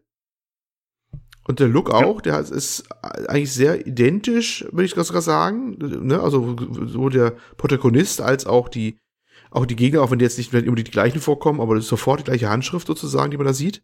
Aber halt alles ein bisschen noch raffinierter und komplexer, also, oder von der Darstellung her, würde ich mal sagen. Genau, ja. Also äh, ich finde, bei der Umgebung war es ein bisschen auffälliger, dass sie da einfach mehr Zeit mhm. reinstecken konnten in die Level. Bei den Charakteren fällt es kaum auf. Also man sieht halt teilweise in den Cutscenes dann, dass zum Beispiel die Naru, das ist aus äh, Teil 1 quasi die Adoptivmutter, die hat dann zum Beispiel, also die, die ist ja ziemlich rundlich und hat so ein rundliches weißes Gesicht. Genau. Und dann sieht mhm. man, dass dann Schatten auf dem Gesicht fällt, während im ersten Teil war das eher so ein bisschen comic-mäßig noch, dass es einfach nur eine weiße Fläche war. Also da war auf jeden Fall weniger Detail drin. Quasi, wenn man jetzt wie man vergleicht Simpsons die Serie und Simpsons den Film, wo dann im Film auf einmal auch alles viel deutlicher detailliert war, weil es irgendwie 3D-mäßiger gestaltet war und so. So ist es ja auch ein bisschen. Aber es sind tatsächlich nur Detailänderungen und der Stil ist eigentlich weiterhin genau identisch. Ja. Äh, was mir aufgefallen ist, könnte man vielleicht auch im Gameplay fassen, aber ich habe es jetzt mal hier aufgeschrieben, dass die Umgebungen teilweise sehr wackelig sind. Also es ist halt so, wenn du irgendwo drauf springst, auf, sagen wir mal, äh, du kletterst so einen Stab hoch dann wackelt der so ein bisschen. Ist ja eigentlich nett und es gibt immer so ein organisches Gefühl. Aber ich finde es ja ein bisschen damit übertrieben, dass du halt teilweise springst du halt auf einen Stein drauf und der Stein fängt an zu wackeln, mhm. weil der angeblich auf irgendeinen, was weiß ich, ob der auf irgendeinem wackeligen Untergrund ist oder so, aber das ist so ein bisschen wobbly, habe ich mir aufgeschrieben. Das ist halt alles so, ja, ein bisschen wackelig, keine Ahnung. Ist ein bisschen strange teilweise, aber es ist äh, nicht schlimm. Äh, ich finde die Story, also da will ich eigentlich gar nicht groß drauf eingehen, im Sinne dessen, was passiert. Das kann, sollten die Leute für sich selbst spielen. Vielleicht, wenn ich jemanden dafür finde, würde ich am Ende gerne noch einen Spoiler-Teil dranhängen. Dass wir am Ende, dass ich mit jemandem, der das schon durchgespielt hat, nochmal im Detail darüber spreche, wie sich die Story auflöst. Dann können, würden wir aber eine Spoilerwarnung, eine Spoilerwarnung setzen. Dann äh, kann jeder selbst entscheiden, ob er das hört. Aber wie gesagt, weiß ich noch nicht, ob das kommen wird. Mal schauen. Äh, ich finde die Story insgesamt, äh, obwohl sie umfangreicher ist, ein bisschen weniger gut, muss ich sagen. Ähm, denn der erste Teil war, wie gesagt, sehr minimalistisch, was das anging. Da waren die Mittel wahrscheinlich einfach nicht da. Und ich finde, der hat die Töne ziemlich, ziemlich gut getroffen. Das war so. es war äh, rührend und nett gemacht, aber es war nicht so, dass man das Gefühl hat, sie drücken auf die Tränendrüse. Und das habe ich jetzt bei dem Teil ein bisschen mehr, muss ich sagen. Äh, mhm. Nicht so, dass ich sage, es ist äh, absolut schlimm, es ist weiter eine tolle Geschichte, aber es ist mir auf jeden Fall aufgefallen. Äh, wobei ich sagen muss, das Ende hat mich richtig weggeflasht. Aber mhm. da können wir leider nicht drüber sprechen. Aber deswegen nee. hoffe ich, dass ich mit irgendjemand anders drüber sprechen kann. Mal gucken. Ähm, das Ganze wird äh, größtenteils ohne Sprache präsentiert. Also es gibt äh, wieder diesen Sprecher, dieses göttliche Wesen, was äh, einem ein bisschen was erzählt. Und äh, die Sprache ist aber dann so eine Lautsprache und das wird dann einfach in Text eingeblendet. Ich habe es auf Deutsch gespielt, also mit deutschen Texten, aber im Grunde spielt die Lokalisierung keine große Rolle, denn es ist ja egal. Äh, es gibt keine Sprachausgabe. Deswegen wird es überall gleich sein und das ist dann eigentlich auch ganz gut. Und äh, die verschiedenen Charaktere haben auch jeweils eben ihre eigene Art zu sprechen und das ist äh, ziemlich gut gelungen, finde ich. Und da gibt es halt sehr viele verschiedene Charaktere, die man trifft und äh, die haben alle so ihren eigenen Stil sozusagen. What no? Harida! 어, 네, 비셔봐봐. 어,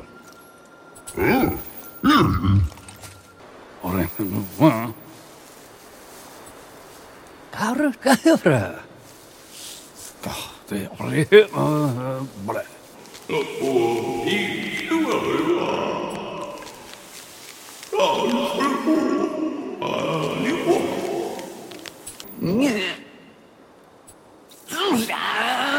Ore. Bre. Hukabaso. Ah, mi ira. Najuko. Hemagan. Oh, nice.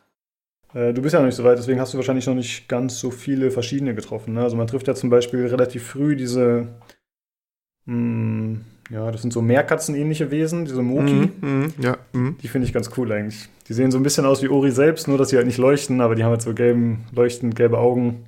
Das äh, sind ganz cool gemacht, finde ich. Wie fandest du, du die so? Ja, der war ganz, äh, ganz, ganz nett. ja, überhaupt das Charakterdesign ist sowieso ganz, äh, fand ich ganz süß, was sie alles so haben da. Ne? ja, ich muss, schön, hm? ich muss sagen, ich war über den Verlauf der Story äh, ziemlich überrascht. Ich meine, du wirst das noch sehen. Mhm. Also, sie haben sich relativ viel getraut, in dem Sinne, dass äh, viele verschiedene Charaktere vorkommen. Also, es gibt später äh, ich, ich würde die mal einfach in so ein bisschen Rassen eingliedern. Die sehen halt alle, es gibt halt schon welche, die sich untereinander ähneln, aber es gibt auch welche, die sich ganz klar unterscheiden. Es gibt zum Beispiel solche, die sehen so ein bisschen aus wie so Murmeltiere oder so Biber oder so. Die sehen ziemlich cool aus. Aber dann gibt es auch komplett abgefahrene Charaktere. Es gibt zum Beispiel so einen Kartenschreiber, der sieht irgendwie aus wie. Keine Ahnung, sieht aus wie so eine Puppe fast. Ich weiß nicht. Also die haben sich da ziemlich ausgetobt, muss ich sagen, was ich ziemlich cool finde. Das einfach äh, Charakterdesigns einzigartig sind. Also man trifft zum Beispiel auch mal so einen Salamander-Typen, aber das ist der einzige, den man davon findet. Also es ist schon so, dass äh, Charaktere nicht laufend wiederverwertet werden. Mhm. Und äh, das war ja beim ersten Teil im Prinzip auch so, aber da gab es halt auch nur drei, vier Charaktere, die eine Rolle gespielt haben im Rahmen der Story. Und jetzt ist es halt deutlich mehr. Und äh, die gliedern sich ziemlich gut ein. Gefällt mir. Äh, achso, die Musik vielleicht noch kurz zu erwähnen. Die ist natürlich wieder fantastisch. Ich habe für mich noch nicht das ikonische Stück gefunden wie bei Teil 1, muss ich zugeben. Äh, da war für mich eindeutig die Reise oder die Flucht durch den Ginzo Tree war für mich das krasseste. Das werde ich auf jeden Fall nochmal verlinken, das Liedstück. Äh, beim zweiten Teil ist alles solide, schön gemacht, aber es gab jetzt keins, wo ich gesagt habe, okay, das hat mich richtig weggeblasen. Jo. Äh, wenn du nichts mehr hast in Sachen Präsentation, können wir meinetwegen Richtung Gameplay gehen. Jo, nee, leg los. Okay. Ähm, es ist tatsächlich eine ziemliche Evolution im Vergleich zum ersten Teil. Oder kann man sogar sagen Revolution, ich bin nicht sicher. Äh, ich war sehr überrascht, muss ich sagen. Also der erste Teil war ja, es gab Kämpfe, es gab auch ein paar Mini-Boss-Kämpfe, aber insgesamt war es mehr Jump'n'Run als Kämpfen. Und das hat sich im zweiten Teil ein bisschen gewandelt. Äh, ich bringe direkt mal den Vergleich mit Hollow Knight. Äh, es orientiert sich daran gefühlt. Ich weiß nicht, ob es Zufall ist, ob es einfach der Trend der Zeit ist oder ob sie Hollow Knight gespielt haben und gesagt haben, okay, das ist ziemlich cool, wir übernehmen da Sachen. Aber es hat viele Elemente, aber da gehe ich später noch ein bisschen drauf ein. Also zum einen hat man Bosskämpfe, gut oder besser ausgearbeitete Bosskämpfe. Im ersten Teil gab es äh, viele von so Fluchtsequenzen, da wurde man auch schon mal von starken Gegnern verfolgt. Aber es gab eigentlich keine storymäßig großen Kämpfe, die wirklich äh, hängen geblieben sind, sondern es waren immer eher so kleine Minibosse, die irgendeine Tür versperrt haben. Und jetzt ist es tatsächlich so, dass man mehrere Bosskämpfe hat, die cool inszeniert sind, die mehrere Phasen haben, die storytechnisch eingebunden sind und äh, die teilweise auch ein bisschen knackig waren, muss ich sagen. Äh, ich habe mich gerade anfangs mit den Bosskämpfen ein bisschen schwer getan. Das hatte, glaube ich, aber damit zu tun, dass äh, der relativ viele verschiedene Phasen hatte im Vergleich zu anderen. Und ich habe es vielleicht auch ein bisschen falsch angegangen. Und zusätzlich ist es so, zumindest war es bei mir so, dass die Kämpfe gegen Ende leichter werden im Spiel. Denn man sammelt ja die ganze Zeit Energiezellen dazu und Leben dazu. Das war im Vorgänger auch schon so und dadurch hat man hinterher einfach deutlich mehr HP und dann kann man auch äh, einfach mal öfter was wegstecken. Was ich interessant fand, es gab ja im ersten Teil das Speichersystem, dass du mhm. Energiezellen hattest, äh, die du sowohl für einige Kampfaktionen eingesetzt hast oder Aktionen in der, in der Spielwelt und zum anderen musstest du damit speichern aktiv. Mhm, ja. Und das fand ich ziemlich cool, muss ich sagen. Denn das hat ein bisschen mehr Bewusstsein geschürt und ich habe das jetzt auch beim äh, Wiederspielen von Teil 1 gemerkt, dass ich des Öfteren mal vergessen habe zu speichern, weil man es mhm. einfach nicht mehr so gewöhnt ist und dann Teile neu spielen musste. Aber ich mochte das eigentlich, dieses System, weil ich fand, das war was Einzigartiges. Und das hat so ein bisschen äh, erfordert, dass man auch ein bisschen aufgeweckt blieb, weißt du, dass man halt aufgepasst hat und gesagt hat, okay, will ich jetzt hier vorne speichern oder versuche ich noch eine Sequenz zu machen und speichere erst danach, denn Speichern kostet ja auch immer Ressourcen. Und ich fand das eigentlich äh, eine coole Sache. Das gibt es jetzt so im zweiten Teil nicht mehr, sondern es gibt jetzt einfach ein klassisches äh, Autosave-System.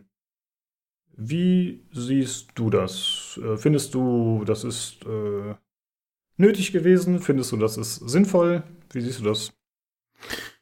Ja, äh, die Änderung habe ich auch ein bisschen überrascht, ne?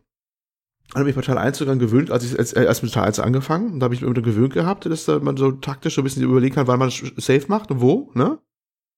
Und dann kam es mich dann so ein bisschen schon überrascht, dass sie es ganz sogar gewechselt haben, so stark, das System. Mhm, ja. Entweder kamen die Leute nicht darauf klar, dass ganz viele sich beschwert haben, oh, ich bin aber so weit hinten, ich habe wieder vergessen, Safe zu machen. Äh, jetzt ist es nicht gebraucht eigentlich. Ich meine, ich kann damit auch leben, aber fühle ein bisschen Kontrollverlust gefühlt.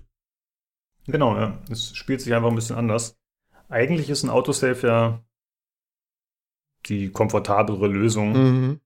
Äh, dennoch, ich habe es äh, ein bisschen vermisst. Ich mochte diesen Allein das Alleinstellungsmerkmal von dem ersten Teil. Aber okay, ist jetzt halt über Bord. Und äh, generell spielt es sich auch ein bisschen anders. Während der erste Teil ja noch hauptsächlich die Kämpfe wurden mit dieser Geisterflamme beschritten, das war einfach, das waren diese Schüsse, die automatisch, wenn man geschossen hat, Gegner anvisiert haben, die in der Umgebung waren. Also da, da war auch der Fokus ein bisschen gefühlt ein bisschen mehr auf dieser Bewegung. Und währenddessen konntest du halt Gegner attackieren, ohne dass du sie gezielt anvisieren musstest. Das finde ich unterstreicht wieder so ein bisschen, was ich vorhin gesagt habe, dass es halt mehr um äh, den Jump-Run-Aspekt ging. Mhm. Und jetzt in dem Nachfolger ist es halt so, dass du tatsächlich mit äh, Nahkampfwaffen kämpfen kannst. Also die werden da sozusagen, ich sag mal, in die Hand äh, per Geisterfähigkeit werden die da rein projiziert für den Moment. Also du hast jetzt nicht permanent eine Waffe in der Hand, sondern wenn du halt zuschlägst, dann manifestiert sich da was.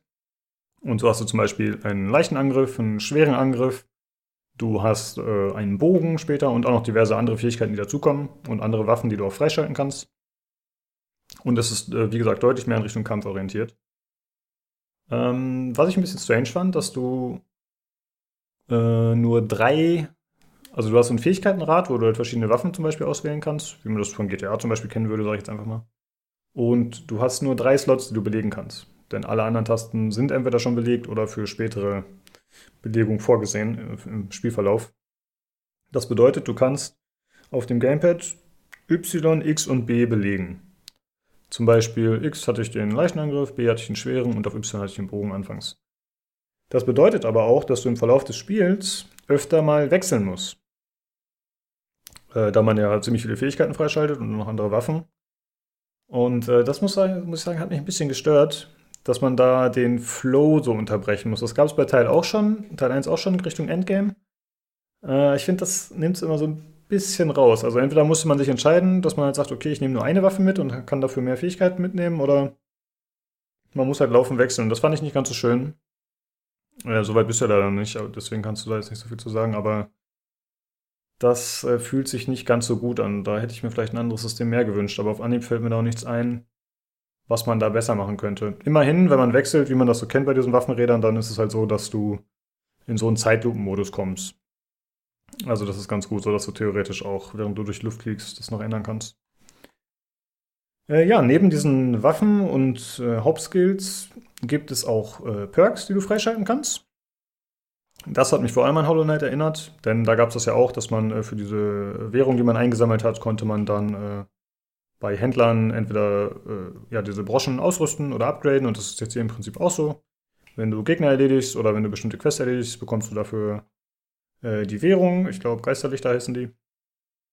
Und damit kannst du dann eben freischalten oder upgraden. Und das finde ich persönlich ziemlich cool, denn das erlaubt so ein bisschen eine freiere äh, Entwicklung. Bei Teil 1 war es, fand ich so, dass es sehr lange gedauert hat, bis man bestimmte Fähigkeiten freigeschaltet mhm. hat, die ich als Basisfähigkeiten ansehen würde.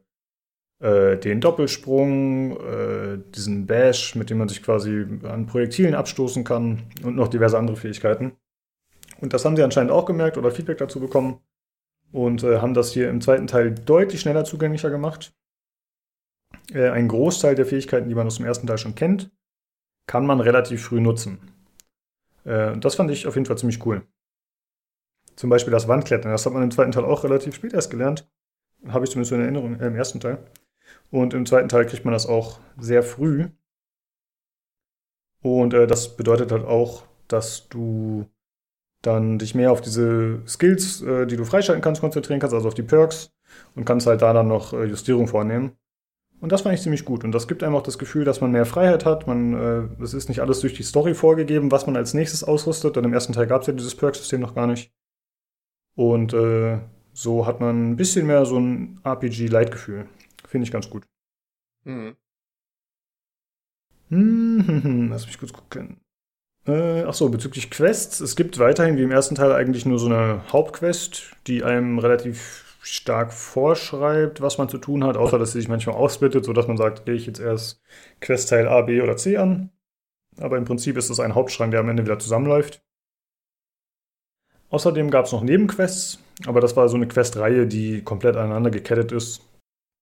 Im Prinzip, wenn man streng ist, könnte man es als eine Quest bezeichnen, da alles miteinander zusammenhängt und wenn du an einem St Punkt hängst, dann kannst du jetzt nicht sagen, äh, ich mache Nebenquest B, sondern du musst halt wirklich erst weiterkommen mit Nebenquest A, um zu Nebenquest B zu kommen. Und das geht dann über äh, viele Stationen, bis du dann final was dafür bekommst. Fand ich ehrlich gesagt nicht ganz so gut, dass es so gelöst ist. Aber immerhin hat es einen ganz netten Effekt, dass du dauerhaft mit irgendwelchen Bewohnern da sprichst oder mit Leuten, die du in der Welt triffst, mit irgendwelchen Mukis oder anderen Charakteren.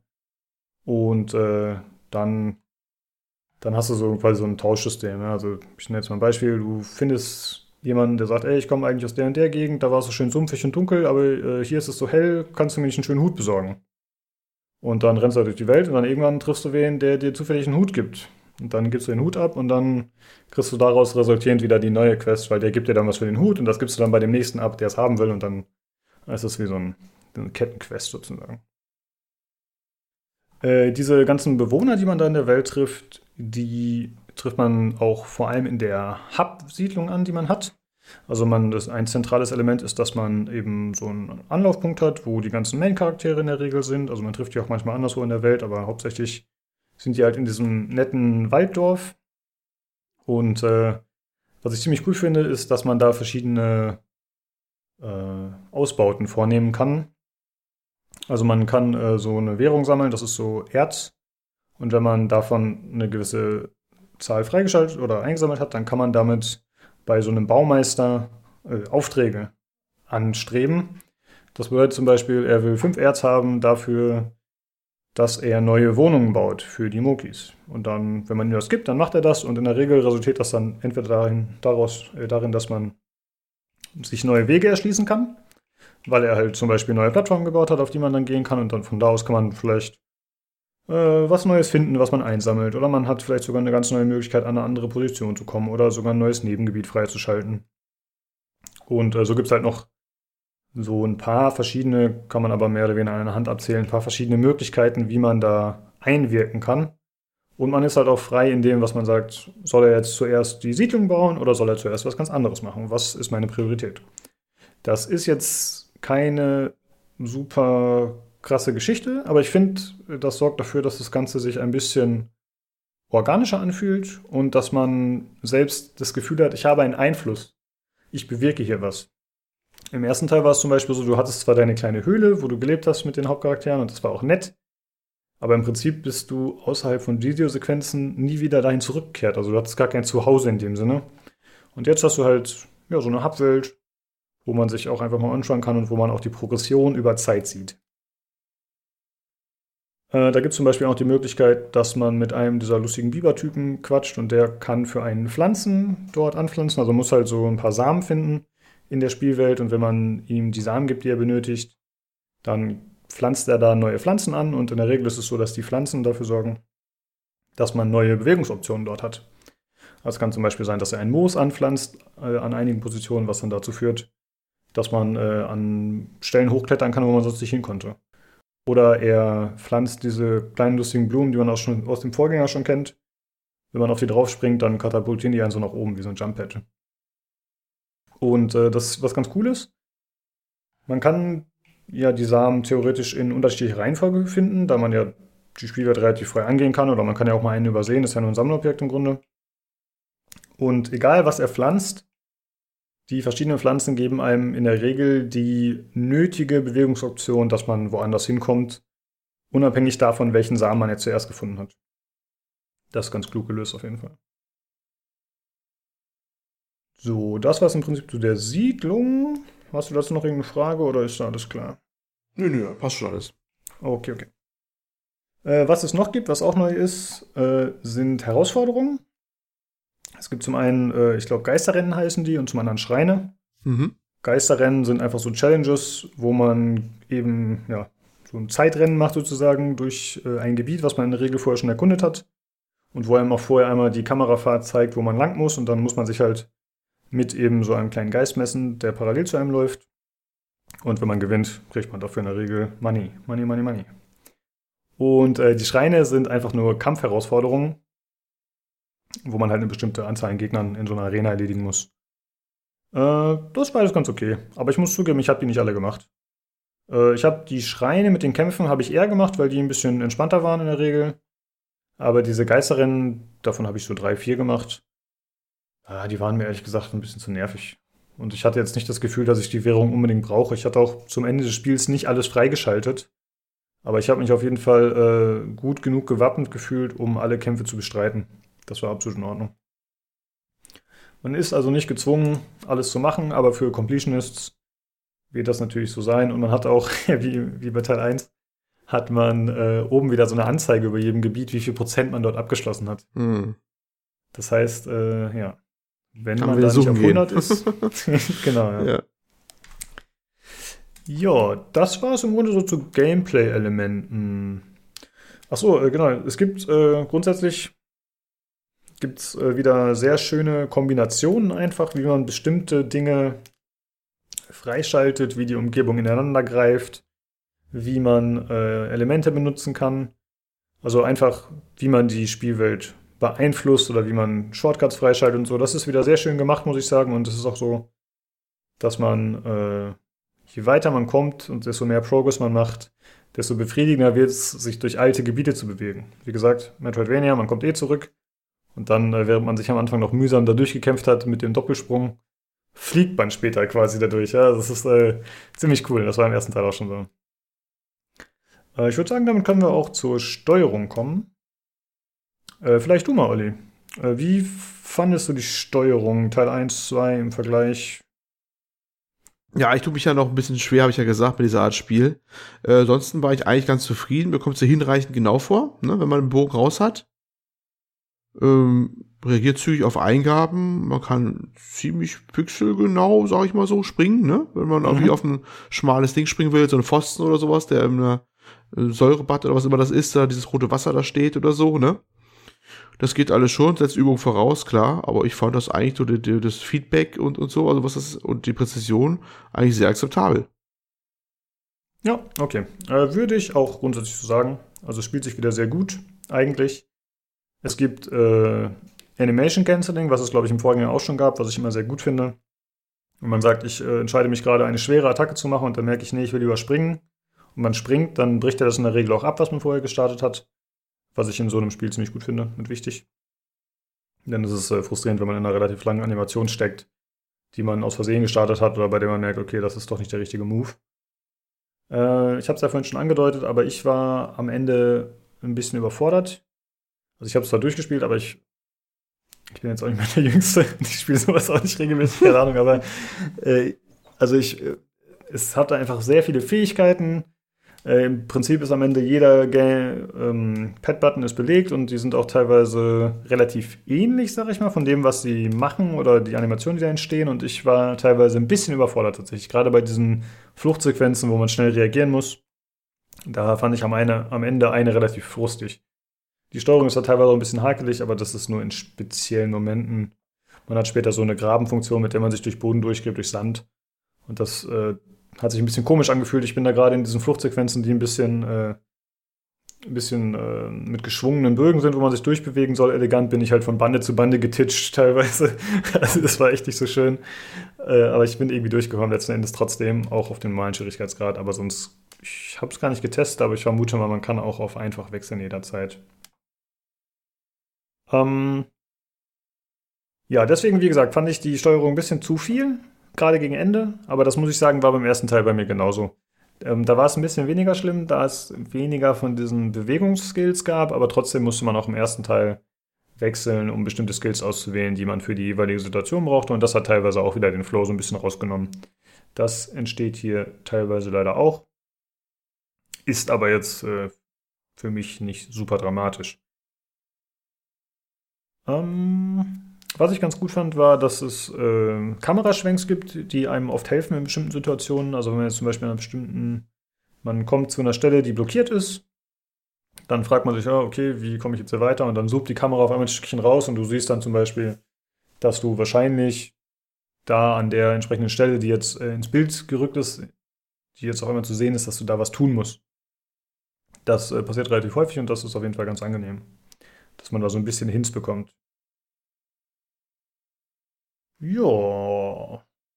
Wir können meinetwegen schon zu Bugs und technischen Problemen kommen. Und dann wäre auch schon das Fazit dran. Es sei denn, du hast noch irgendwas, was du sagst, was du gerne einschieben wollen würdest. Nö, passt schon. okay, okay. Ich renne hier einfach durch.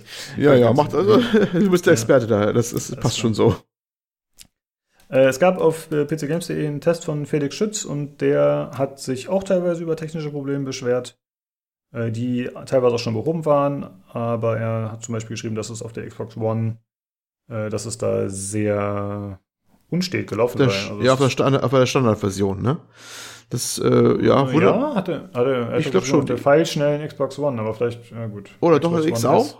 Okay. Bin ich mir jetzt nicht sicher. Will ich nicht genau sagen, aber es sollte auf einer Xbox One auch wunderbar laufen. Da bin ich absolut bei euch. Ja. Ähm, ja, es ist so ein bisschen typisch insofern, dass äh, die Unity Engine ist berühmt berüchtigt dafür, dass die Konsolenports gerne mal so ein bisschen wackelig sind von der Framerate her und sowas. Das war immer schon okay. ein Kritikpunkt bei der. Ähm, und das ist wahrscheinlich hier auch wieder der Fall. Gut, da wird auch einiges bewegt schon an Grafik, aber nicht unterschätzen, ne? Und das muss ja auch alles noch eigentlich sehr zügig sein, weil Jump'n'Run, also jetzt auch, gut heißt Jump'n'Run, aber Metrovania mit Jump'n'Run-Aspekten und da muss man ja eigentlich immer auch schon ziemlich genau sein, umso ärgerlicher, wenn es da nicht klappt. Ich bin der Meinung, dass der Thomas Mahler mal gesagt hat, dass die eh schon viel gemacht haben, damit das möglichst gut läuft. Das ist so nicht mehr die reine Unity Engine, da ist viel modifiziert auch schon dran, so, ne? Also das, damit es jetzt möglichst ja. gut läuft auch. Aber ja, so ganz scheint sie es mal nicht geschafft zu haben. Nicht bei den handelsüblichen Konsolen, also bei den heutigen Slim-Varianten quasi. Ein bisschen, ein bisschen eigenartig, finde ich, dass man sagt, okay, wir sind ein Microsoft-Studio, wir sind denen angeschlossen, aber wir schaffen es nicht zum Release, so ein Spiel mit vernünftiger Performance rauszuhauen. Also es gab anscheinend auch einen Patch, der ein bisschen was gefixt hat, aber einwandfrei war es noch nicht. Aber ich habe ja nur die PC-Version gespielt und da kann ich ein, zwei Sachen zu erzählen. Äh, zum einen gibt es äh, Kartenmarkierungen, die einem helfen, auf der 2D-Karte bestimmte Quests oder so zu identifizieren. Oder so ein Schrein ist zum Beispiel auch markiert. Und ich hatte das Problem, dass manche Marker nicht verschwunden sind.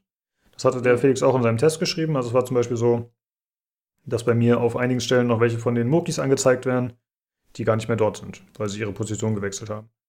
Oder mir wurde angezeigt, dass ich was untersuchen sollte, was ich schon lange erledigt hatte. Ein Schrein. Und äh, das ist eine Kleinigkeit, aber das ist ein bisschen nervig, da du dich ja in diesen Spielen eigentlich anhand der Karte orientieren musst und sagen musst, okay, äh, ich will jetzt an dem Punkt nochmal zurück, denn da ist noch was unerledigt sozusagen. Oder da kann ich vielleicht nochmal was aufgreifen. Und das ist halt ein bisschen nervig, wenn man, wenn man dumm ist wie ich und dreimal an die gleiche Stelle zurückreist, weil man denkt, vielleicht geht's ja jetzt. Ja, und ja. da ist halt nie was. Äh, Ach so, da kann man vielleicht generell noch einen äh, kleinen Kritik, Kritikpunkt anbringen, der jetzt sich nicht auf Bugs äh, bezieht, aber die Karte generell, die ist auch wie im Vorgänger wiederhin suboptimal, Mhm. würde ich sagen. Denn es werden teilweise, also ich weiß nicht warum, aber ich finde, da könnte man einfach ein bisschen äh, das ein bisschen einfacher gestalten. Und zwar ist es einfach so, dass auf der Karte teilweise Durchgänge nicht klar markiert sind. Du siehst, ich bin hier in dem Levelbereich nicht weitergegangen, aber du siehst anhand der Karte nicht warum. Dann sagst du, okay, dann reise ich jetzt halt zum nächsten Teleportpunkt, aber dann musst du dich wieder fünf Minuten dahin hüpfen und dann siehst du, ach, hier konnte ich nicht durch, weil Blockade XY. Da fehlt mir Fähigkeit XY. Und das ist ein bisschen nervig, muss ich sagen. Bist du da auch schon drauf gestoßen oder hattest du das Problem noch nicht? Nee. Okay. Also es gibt äh, teilweise so, es gibt zum Beispiel eine Stelle, die wird einem angezeigt, da haben wir vorhin kurz drüber gesprochen, dass du siehst, okay, hier ist ein brüchiger Boden, Mhm. da kann ich später durchstampfen mit einer ja, ja, genau. Mhm. Das wird einem auf der Map auch so angezeigt, aber irgendwie werden einem teilweise Türen und so nicht angezeigt oder Blockaden und so. Und das war im ersten Teil auch schon so und das verstehe ich nicht, warum sie da nicht nachgebessert haben, wo sie ja jetzt aktuell auch eher den Kurs fahren zu, schein, äh, zu fahren scheinen, dass sie sagen, ja, wir wollen es ein bisschen nutzerfreundlicher machen. Zum Beispiel Ja, ich hatte Speichersystem gestrichen. Ja, Hm? ja, ja, ich hatte eine Ecke zum Beispiel, da musste ich mir echt, da habe ich mir dann äh, ein Video angeschaut, weil ich kam auch nicht mehr weiter und dann, oder habe nie nachgelesen, habe ich glaube ich. Und dann hieß es, ja, da ist dann so eine Brücke, so aus einem hohlen Baumstamm und man muss an der linken Seite vom Baumstamm raufschlagen, da kann man nur unten durchbrechen. Und ich so, aha. Weißt du? Ja, das war für mich so überhaupt nicht einsichtig, weil überall anders hast du halt schon relativ eindeutig gehabt, was oder mehr oder minder, was man tun muss oder dass man was tun muss. Und das war für mich einfach versteckt. Das, ich dachte, das wäre einfach ein Baumstamm, der drüber liegt, wo man einfach nur rüber geht, weil er auch nicht gewackelt hat oder sonst was gemacht hat. Manchmal gibt es so Hinweise, dass irgendwas da passieren könnte in der Ecke, ne? Weil er jetzt wackelt oder es leuchtet was oder was auch immer. Und da war für mich nichts zu sehen. Und da dachte ich mir auch so, wie soll es denn jetzt darauf kommen? Ne? Da war die für mich auch nicht so, so eindeutig wieder mehr die ganze Geschichte da. Genau. Ähm, ja, das ist ein guter Punkt, den du da nennst. Das Problem hatte ich tatsächlich auch manchmal. Dadurch, also es gab es im Vorgänger auch schon. Aber es ist einfach manchmal so, da ist halt ein Stück Holz, was brüchig aussieht. Mhm. Okay, hau ich halt mal drauf, aber äh, weil du halt denkst, da könnte es weitergehen, aber es kann auch einfach sein, dass es einfach eine normale Level-Architektur ist, optisch. Ja, genau. Das, Das ist manchmal ist, ist, äh, ja, nicht so eindeutig. Mhm. Genau, das Problem gab es im Vorgänger auch schon. Und im Vorgänger gab es auch teilweise Probleme, dass du zum Beispiel Dornen, die Level-Architektur Level waren im Hintergrund und Dornen im Vordergrund nicht so gut auseinanderhalten konntest. Ja. Das ja. haben sie jetzt ein bisschen besser gelöst, finde ich. Also jetzt Mhm. ist es schon klarer, dass man oft sieht, wenn jetzt zum Beispiel da ist so ein Baum und äh, du kannst teilweise Äste erklimmen, aber eben nur teilweise, dann sind die Äste, die im Vordergrund stehen oder hängen, sind optisch ein bisschen mehr hervorgehoben. Die Stech- sind halt ein bisschen besser beleuchtet und der Hintergrund ist ein bisschen nach hinten geschoben. Das haben sie tatsächlich ganz gut gemacht, aber trotzdem gibt es da weiterhin Probleme. Ich weiß nicht, ob das äh, so kompliziert ist, ob das dem Artstyle geschuldet ist, aber da könnte dem Spiel ein bisschen bessere Lesbarkeit manchmal gut tun, aber vielleicht haben sie sich auch gedacht, ey, wir machen es jetzt nicht zu gamey, sollen die Leute das halt mal finden. Mhm. Ist ein bisschen eigenartig in der heutigen Zeit. Ja, ja, fand ich auch. Das habe ich auch ein bisschen so gestört und mich ein bisschen verwirrt immer das Ganze. Okay. Äh, das ist auch übrigens äh, zum Beispiel einer der Punkte, die ich meinte, als wir vor ein paar Folgen über Ori 1 gesprochen haben, kurz, und ich gesagt habe, es gibt einfach Features, die sich heutzutage nicht mehr so ganz aktuell und nicht mehr convenient genug anfühlen. Mhm. Ja, und trotzdem haben sie es in Teil 2 so weitergeführt. Also, Mhm. Ja, ja, ja. keine Ahnung, ist ein bisschen eigenartig, aber okay. Also er scheint mir halt unnötig. Ich sehe da jetzt nicht den super tollen Mehrwert, dass es so gestaltet ist. Aber okay. Hm, aber kommen wir noch mal ein bisschen zu Bugs, was ich da noch gefunden habe. Relativ viel überraschenderweise. Ich kann mich nicht erinnern, in Teil 1 irgendwelche Bugs gefunden zu haben. Aber ist natürlich auch schon lange her. Ich hatte es in äh, diesem Teil mehrfach, dass der Ton weggebrochen ist. Also, wenn ich zum Beispiel rausgetappt bin, war das manchmal, ähm, dann lief die Musik weiter und auch einige Bewegungssounds, aber keine Ahnung, die Stampfattacke wurde nicht abgespielt, der Ton oder wenn Gegner mich geschlagen haben oder so. Also irgendwas war dann einfach off, das hast du gemerkt, okay, füllen Töne. Und dann musste ich tatsächlich kurz einmal ins Hauptmenü zurück und dann wieder laden und dann war es auch wieder da. Äh, was jetzt nicht so dramatisch ist, aber hätte man auch fixen können, denke ich. Äh, dann hatte ich einmalig ein Problem, dass ich äh, eine von diesen Geisterrennen-Challenges gestartet habe. Und ich habe, nachdem ich die Challenge gestartet habe, habe ich äh, das Perk deaktiviert, dass man automatisch an Wänden kleben bleibt. Das kann man freischalten, was tatsächlich ziemlich entspannt ist. Normalerweise hatte ich das aktiviert, dann, dann bist du halt nicht wie im Vorgänger gezwungen, wenn du irgendeinen Sprung abpassen musst und gleichzeitig an einer äh, waagerechten Wand hängen musst. Nee, nicht waagerechten, vertikalen. Mhm. Dann, äh, dann bist du halt nicht die ganze Zeit permanent mit, den, mit dem Rumgehüpfe beschäftigt und den Sprung abzupassen, sondern es ist ein bisschen chilliger. Ja, genau, das fand ich auch eine sehr nette Neuerung. Das hat das ja. Leben schon deutlich angenehmer gemacht, sonst äh, ist man, fällt auch ein bisschen so blöd rumgehüpft, ne? Also du bist immer die Wand genau. immer so hoch, wo du denkst, eigentlich willst du dich ein bisschen in Position bringen und dann hüpfst du immer so hoch und wieder da und dann oben ist schon wieder Dorn, alles doof, ne? Das äh, war dann schon mit, mit dem, mit dem Wandklebe-Feature deutlich chilliger.